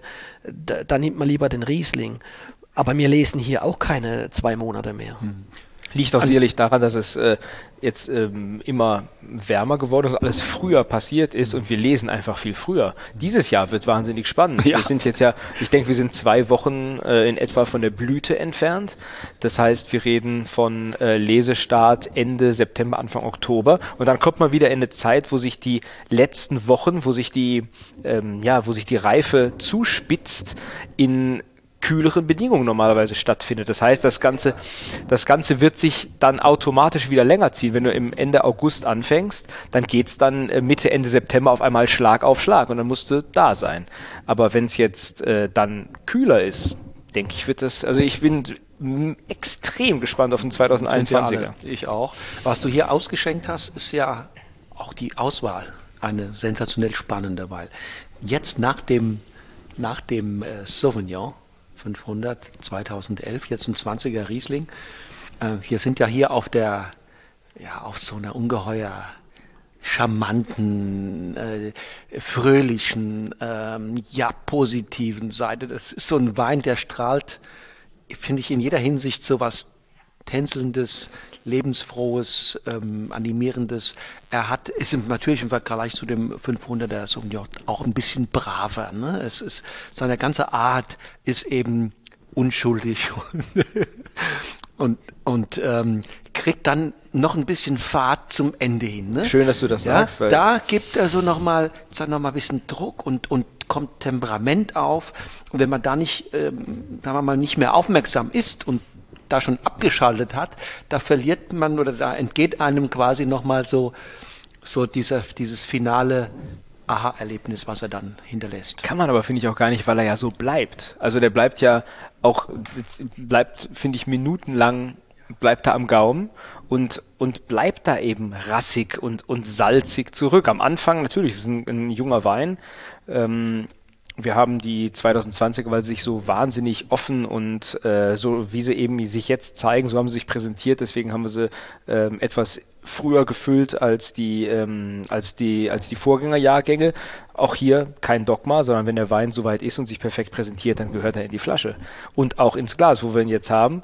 Und da ist am Anfang Frucht, da ist da ist äh, Pfirsich, da ist Aprikose ähm, und dann kommt eine Säure und dann kommt rassige Salzigkeit hinten raus und die bleibt wahnsinnig lang. Das ist erstaunlich, da sind wir schon wirklich im, im Bereich von einem ordentlichen großen Gewächsniveau, was Länge angeht oder, oder sogar auch die, die Intensität. Ich finde es faszinierend, sie hat jedes Jahr so einen Minzeton, das hat auch der Kurt immer gesagt. Äh, der schwingt hinten noch nach, aber im, im, An, im Antrunk Holunder und Minze. Eigentlich exotisch, obwohl das 20 klassischer ist als 18, 19, auch klassischer als 17. äh, habe ich so eine exotische Minze und Holunder, wahnsinnige äh, edle Obertöne und hinten raus kriege ich das, was du erwähnt hast, äh, die, dieses langtragende Salz, Zitronensalz, äh, edelbitter und dann wieder, wieder, was Andreas gesagt hat, ein, ein warmherzige Pfirsich. Es ist unheimlich viel drin. Ja, dieses Understatement am Anfang, dieses, Ja. was ich als brav und ein bisschen fröhlich charmant bezeichne, aber, aber diese Persistenz, dann, ähm, wie sagt man ich habe da beim ersten Schluck nicht mit gerechnet, muss ich ehrlich Das sagen. Holunder und Minze in der Nase, also die Holunderblüte, lässt so ein zarte, äh, verspielte Wein erwarten und im Mund hast dann Zitrone und dieses, was du schön gesagt hast, dieses, dieses edle Salz da, so, so, eine, so eine Bitterkeit, die sicherlich von, von der Beerenschale als auch vom Holzfass wiederkommt. Oder auch vom Hefeausbau. Das, man weiß nicht immer woher, aber der hat, der ist, der ist wirklich edel.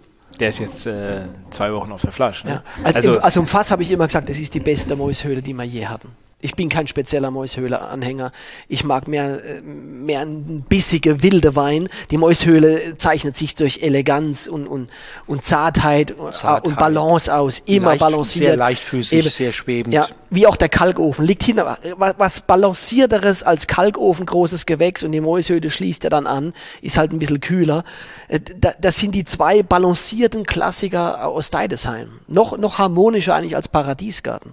Das, das liegt in der, in der Charakter der Lage, aber dass das hinten raus so viel Format hat. Der große äh, Gegenspieler ja. ist Pechstein wahrscheinlich. Noch ein Fun Fact vielleicht ja, noch dazu. Ja, der, groß, der großen Gegenspieler gegen alles ist Pechstein. Mäushöhle ist auch ähm, im Prinzip Deidesheims ältester Weinberg, der äh, 1208 zum ersten Mal als Musehelde äh, ähm, äh, benannt wurde. Also da ist auch viel Geschichte und Also Historie die all diesen Namensgebung ist, kommt nicht von Maus, sondern von Muse. nee. Ja, von, von Musehelde, Es gibt ganz ein genau. Buch, wo die Lagennamen herkommen, ein kleines Büchlein. Es ist wirklich klasse. Da steht es als Musehelde drin. Ich Mhm. denke, das ist belegt, wenn, wenn das so sicher da steht. Und auch die, die Jahreszahl 1200 irgendwas, da gibt es irgendeine Quelle. Also stark.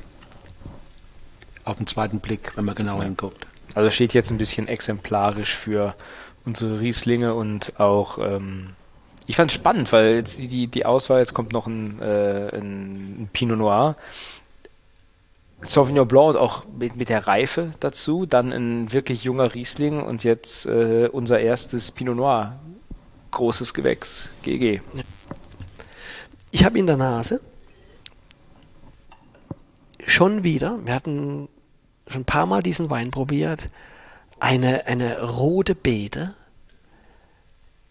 Da ist was im positiven Sinne Gemüsiges drin. Das habe ich, hab ich selten im Wein. Im Mund wird es dann beerig, unheimlich differenzierter, zurückhaltender bis edel ausgedrückt distinguierter Wein. Wenn man bei von Winning immer Intensität und, und Punch erwartet und, und Länge und Struktur, da ist der Achtmorgen belegt, dass es nicht pauschal so ist. Also Reiterpfad, Ruppertsberg, Reiterpfad an den acht Morgen, das ist die Parzelle, die jetzt, wie gesagt, das ist Jahrgang 2018 und ähm, großes Gewächs zum, ähm, zum ersten Mal, so ähm, gefüllt. Und interessant, dass du Kokos sagst, dass du rote Beete sagst, ähm, denn für mich kommt ähm, vor allem so eine ganz feine Ätherik daraus. Also Ja. so, so ein bisschen Eukalyptus fast sogar. Aber das spricht auch schon für diese Vielschichtigkeit. Ähm, ich finde Kokos, ich finde auch rote Beete, aber ähm, für mich war das, also das würde ich jetzt nennen als erstes. Und so haben wir drei Facetten. Ähm, Man merkt diese Jugend noch, ne? diese, diese mm, Tannine, diese Gerbstoffe sind noch final schön präsent, werden wahrscheinlich noch in den nächsten ein, zwei Jahren auch noch ein Tick feiner. Die haben ein feines Korn, aber wie du sagst, die, diese salzige Präsenz ist da, aber ich achte auch immer drauf, ist es ein, ein grobes, trocknetes Korn oder ist es eindringlich, aber feinkörnig, fast schon seidig. Und da habe ich bei dem Wein keine Bedenken. Es ist sehr feinkörnig.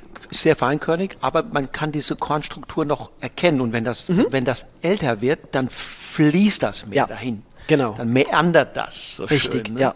Die Und guten jetzt- Tannine machen genau das. Und ich muss auch dazu sagen, als äh, wichtige Information für dich, Stefan weiß es schon, ich habe den Wein heute um acht, also ich habe den vor vier Stunden dekantiert und habe dem, hab dem wirklich Luft gegeben. Ich habe so ein bisschen geschwenkt in, in der Karaffe und dann zurück in die Flasche.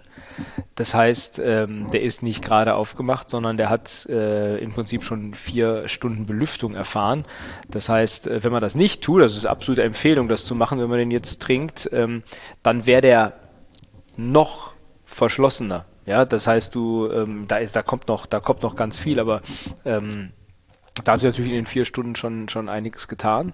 Die Flasche ist jetzt vier Stunden belüftet. Der Sauvignon Blanc ist elf Jahre alt. Ich bin sicher, die angebrochene Flasche hier hält im Kühlschrank fünf Tage und wird nicht alt und müde oder länger. Äh, die Mäushöhle sowieso. Ich sag immer, einfach einkühlen. Wenn man so ein Pinot Noir heute ein Glas trinkt und sagt, ich empfinde ihn als verschlossen, Korken drauf, richtig um drauf oder, oder einen schönen Verschluss drauf, Kühlschrank. Wenn man heimkommt, rausholen, zum Abendessen lostrinken, auf der Terrasse im Sommer wird er eh schnell warm. Kühlschrank ist das ganze Geheimnis. Nicht den Wein rumschütten in ein anderes Ding. Vielleicht dran Luft, denken, dass Ja. man den dass man den nicht unbedingt in die Kühlschranktür stellt. Da, wo er rumwackelt. Wo ja. er wackelt und dauernd Ja. auf und zugemacht wird. Richtig. Das ist so mal nach vier, fünf Tagen nicht ideal. Ja, wenn ich sage, ich habe heute eine Flasche aufgemacht und ich würde die gern in, in drei, vier Wochen mit Freunden trinken, warum auch immer so ein absurder Fall eintreten sollte, äh, da kann man ja einfach Stickstoff überschichten oder Genau, irgend sowas. Aber schon eine Vakuumpumpe finde ich schlimm, weil man ein Vakuum zieht aus dem Wein Gase raus. Was wir riechen, sind ja auch äh, flüchtige Komponenten und wenn ich dann Vakuum ziehe, dann ziehe ich das in den, in den Hohlraum, in den Luftraum. Äh, wirklich, also wenn man wirklich sowas konservieren möchte, was ich bei unserer Weine gar nicht für notwendig erachte, über viele Tage, nicht? Hauptsache gekühlt, das ist das Geheimnis, wie chemische Prozesse verlangsamt und verfeinert werden. Äh, außer dass ich auf eine warme Gärung eher stehe als auf eine Kaltgärung, halte ich von einer kalten Konservierung von Leberwurst und von Wein mehr wie von einer warmen. Apropos Temperatur, meint ihr, den könnten man, den könnten wir auch mit Freude noch einen Tick kühler trinken? Ja, absolut. Ich bin ganz, ganz großer Anhänger von 16 Grad bei Pinot Noir, keine 18. 18 gern bei Bordeaux oder Barolo, aber Pinot Noir 14, 16 Grad. 14, auch Je, 14 he- geht. je heißer im August und je höher die Säure und der Alkohol im Pinot Noir, und heute kommt es ja öfters vor, äh, dass beides in, im Übermaß vorhanden ist, Mhm. in diesen dichten Pinots, die heutzutage zu Recht auch beliebt sind. Es ist ja äh, wirklich beeindruckend, was Pinot Noir kann.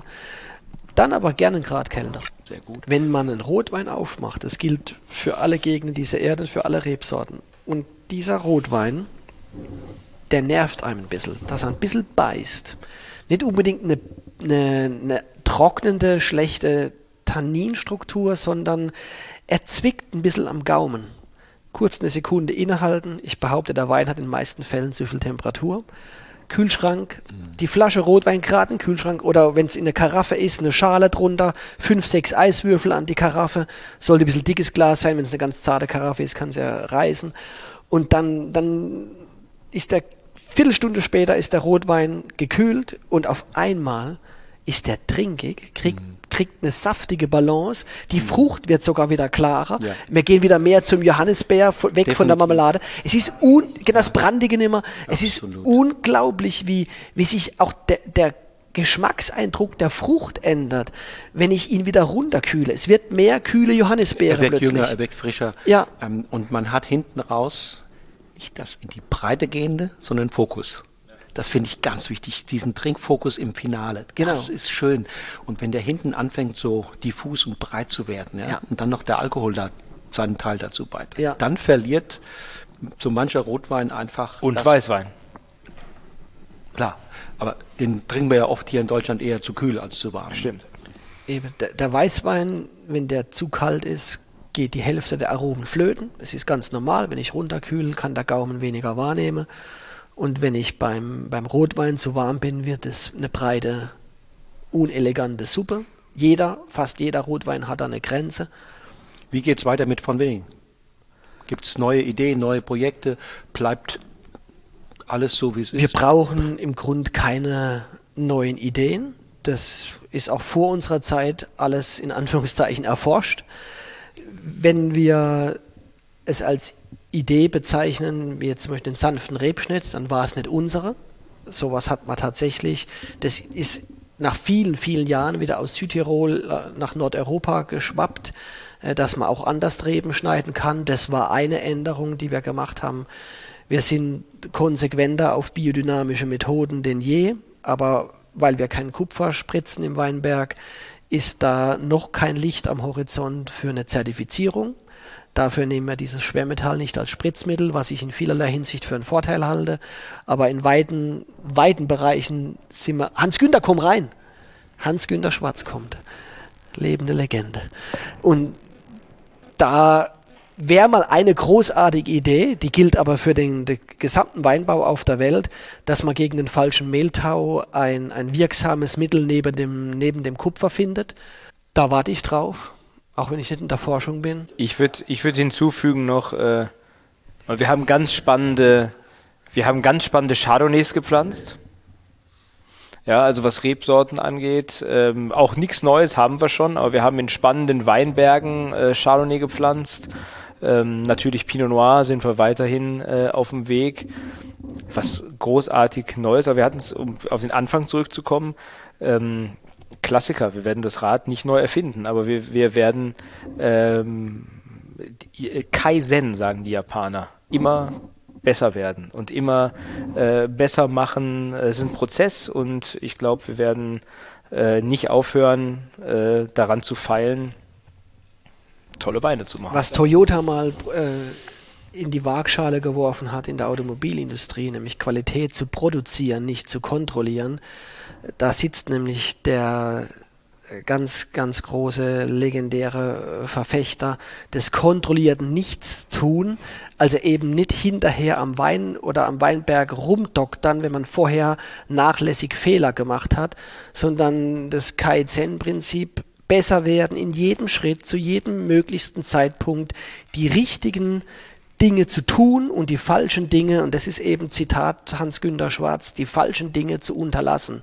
Das versteht er als das kontrollierte Nichtstun. Das wird oft zitiert, ohne ihn zu erwähnen. Das zitieren auch viele junge Winzer. Ist alles legitim, auch vor allem, wenn sie dem nachstreben. In die Welt gesetzt hat dieses Zitat und dieses Denken äh, Hans-Günter Schwarz. 1961 als junger Mann in die Verantwortung gekommen. Da sitzt er. Dein Podcast, wie kann man ihn finden mit Hans Günther? Ja, über meine Website. Natürlich. Auf der Website von Wolfgang Staud. Und die, die, das ist, er, er kam, wie es Schicksal will, zum richtigen Zeitpunkt. Also auch hier in Innovationen, nicht in Hektik verfallen und, und plakatives Arbeiten und Denken, sondern die jeden Tag steht eine neue Entscheidung an, kleine Entscheidungen oder kleine Taten, die sich in der Summe hoffentlich wieder zu einem tollen 21er zusammenfüge. Wir werden nicht vom Holzfass ablassen. und wir werden auch weiterhin auch neue Holzfässer und gebrauchte verwenden. Die Sauvignons werden älter, sie werden vielschichtiger. Wir haben zwei, drei äh, Sonderfüllungen Sauvignon immer mal wieder kann man bei uns im Webshop dann ab und zu finden, wo mal 600 Flaschen auf den Markt kommen, die vielleicht hinreißend sind, äh, die man aufgrund der Entwicklung des Weinbergs bekommt. Mhm. Oder auch von mir aus auch aufgrund unserer Entwicklung, unserer Intuition. Aber ich glaube einfach, die Reben werden älter. Ich bin jetzt auch schon bald 15 Jahre hier. Und so ist es auch beim Pinot Noir, den der Andreas angesprochen hat, der 2009 gepflanzte, äh, dicht gepflanzte Pinot im Reiterpfad und im Achtmorgen. Da, da kommen eben, und auch mhm. beim Chardonnay, auch in Hart, haben wir Chardonnay gepflanzt, ganz bunte Genetik. Da kommen halt Dinge, die sich entwickeln, wenn man richtig dran mhm. arbeitet. Mhm. Ohne Hektik und ohne Dogmen. Das ist ein wunderschönes Schlusswort, glaube ich. Ähm, und wohl dem, wohl euch, ähm, die ihr euch auf dem richtigen Kurs fühlt und wähnt, weil nichts ist schöner, als auf dem richtigen Kurs zu sein und dann zu sagen, ich kann mich konzentrieren auf es feinjustieren, hier und da nochmal an Stellschrauben, sondern ein bisschen die ganze Dinge noch runter zu machen, im Vergleich dazu, dass man den Kurs sucht. Eben, viele Wege führen nach Rom, aber man muss schon wissen, wo Rom ist. Ja. und wir sind auf unserem Weg. Ja. Und ähm, ja, vielen Dank, Wolfgang, dass du bei uns warst. Und das möchte ich auch zum Anlass nehmen zu sagen, wir sind schon immer ein Weingut der offenen Türen gewesen und nach dieser Durststrecke ähm, sind die Türen offener denn je. Jeder ist herzlich eingeladen, uns zu besuchen. Mhm. und sich selbst ein Bild zu machen in der Vinothek. Wenn wir da sind, gehen wir gerne durch den Keller gemeinsam. Kann man sich auch ähm, anmelden dafür, wenn genau. man es wirklich will, einfach anrufen. Haben ein tolles Restaurant, ist, ja. da gehen wir jetzt hin. Sieben Tage also, die Woche. Alle herzlich willkommen, bitte melden und nach Deidesheim kommen. Montag bis Sonntag und dann wieder Montag bis Sonntag. ich danke euch beiden für das schöne Gespräch. Ich danke auch, Wolfgang. Ja. Ich ziehe den Hut vor deiner Sachkenntnis. Äh, Tschüss, vielen, vielen Dank. Dank. So, ihr Lieben, das war die Podcast-Episode mit Stefan Attmann und Andreas Hütwohl, den beiden Machern des Deidesheimer Traditionsweinguts von Winning. Lieber Stefan und lieber Andreas, vom Taunus in die Pfalz rufe ich euch zu. Vielen Dank für eure Gastfreundschaft, das schöne Gespräch, das spannende Tasting und die wunderbare Zeit mit euch und Hans-Günter Schwarz im Leopold. Vielen Dank für eure Unterstützung dieser Episode. Auf hoffentlich ganz, ganz bald. Zu Gast in der nächsten Episode von Genuss im Bus ist der Enkel eines frühen Lehrers von mir in Sachen Wein. Mit Ende 20, Anfang 30 habe ich ihn oft in Birkweiler besucht, mit ihm seine Weine verkostet und ihm dabei Löcher in den Bauch gefragt. Noch heute denke ich dankbar an diese wundervollen Begegnungen mit Dr. Heinz Wehrheim zurück und an eine Zeit, da die Uhren noch langsamer zu gehen schienen. Welcher Winzer kann sich heute noch Stunden für Gespräche mit einem jungen Hochschulassistenten nehmen, der anschließend mit nicht mehr als zwei Kisten Wein wieder von dannen zieht? In Birkweiler habe ich vor ein paar Wochen den Enkel dieses wunderbaren Winzers getroffen. Der noch jugendliche Franz Wehrheim ist gerade dabei, die Regie im familiengeführten Weingut zu übernehmen, strahlt aber bereits heute jene Liebenswürdigkeit aus, die mir hier auch früher immer wieder begegnet ist. Ich denke, ich verspreche nicht zu viel, wenn ich schon heute vorweggreife und sage, das wird ein ungemein ehrlich geführtes Interview mit einem hochintelligenten, zugleich aber unprätentiösen und bodenständigen Jungwinzer. Ich freue mich, wenn du wieder einschaltest, wenn mit Franz Wehrheim dann am 10. September eine weitere Episode von Genuss im Bus an den Start geht. Bis dahin sage ich Tschüss und auf Wiedersehen und wie immer, lass es dir schmecken.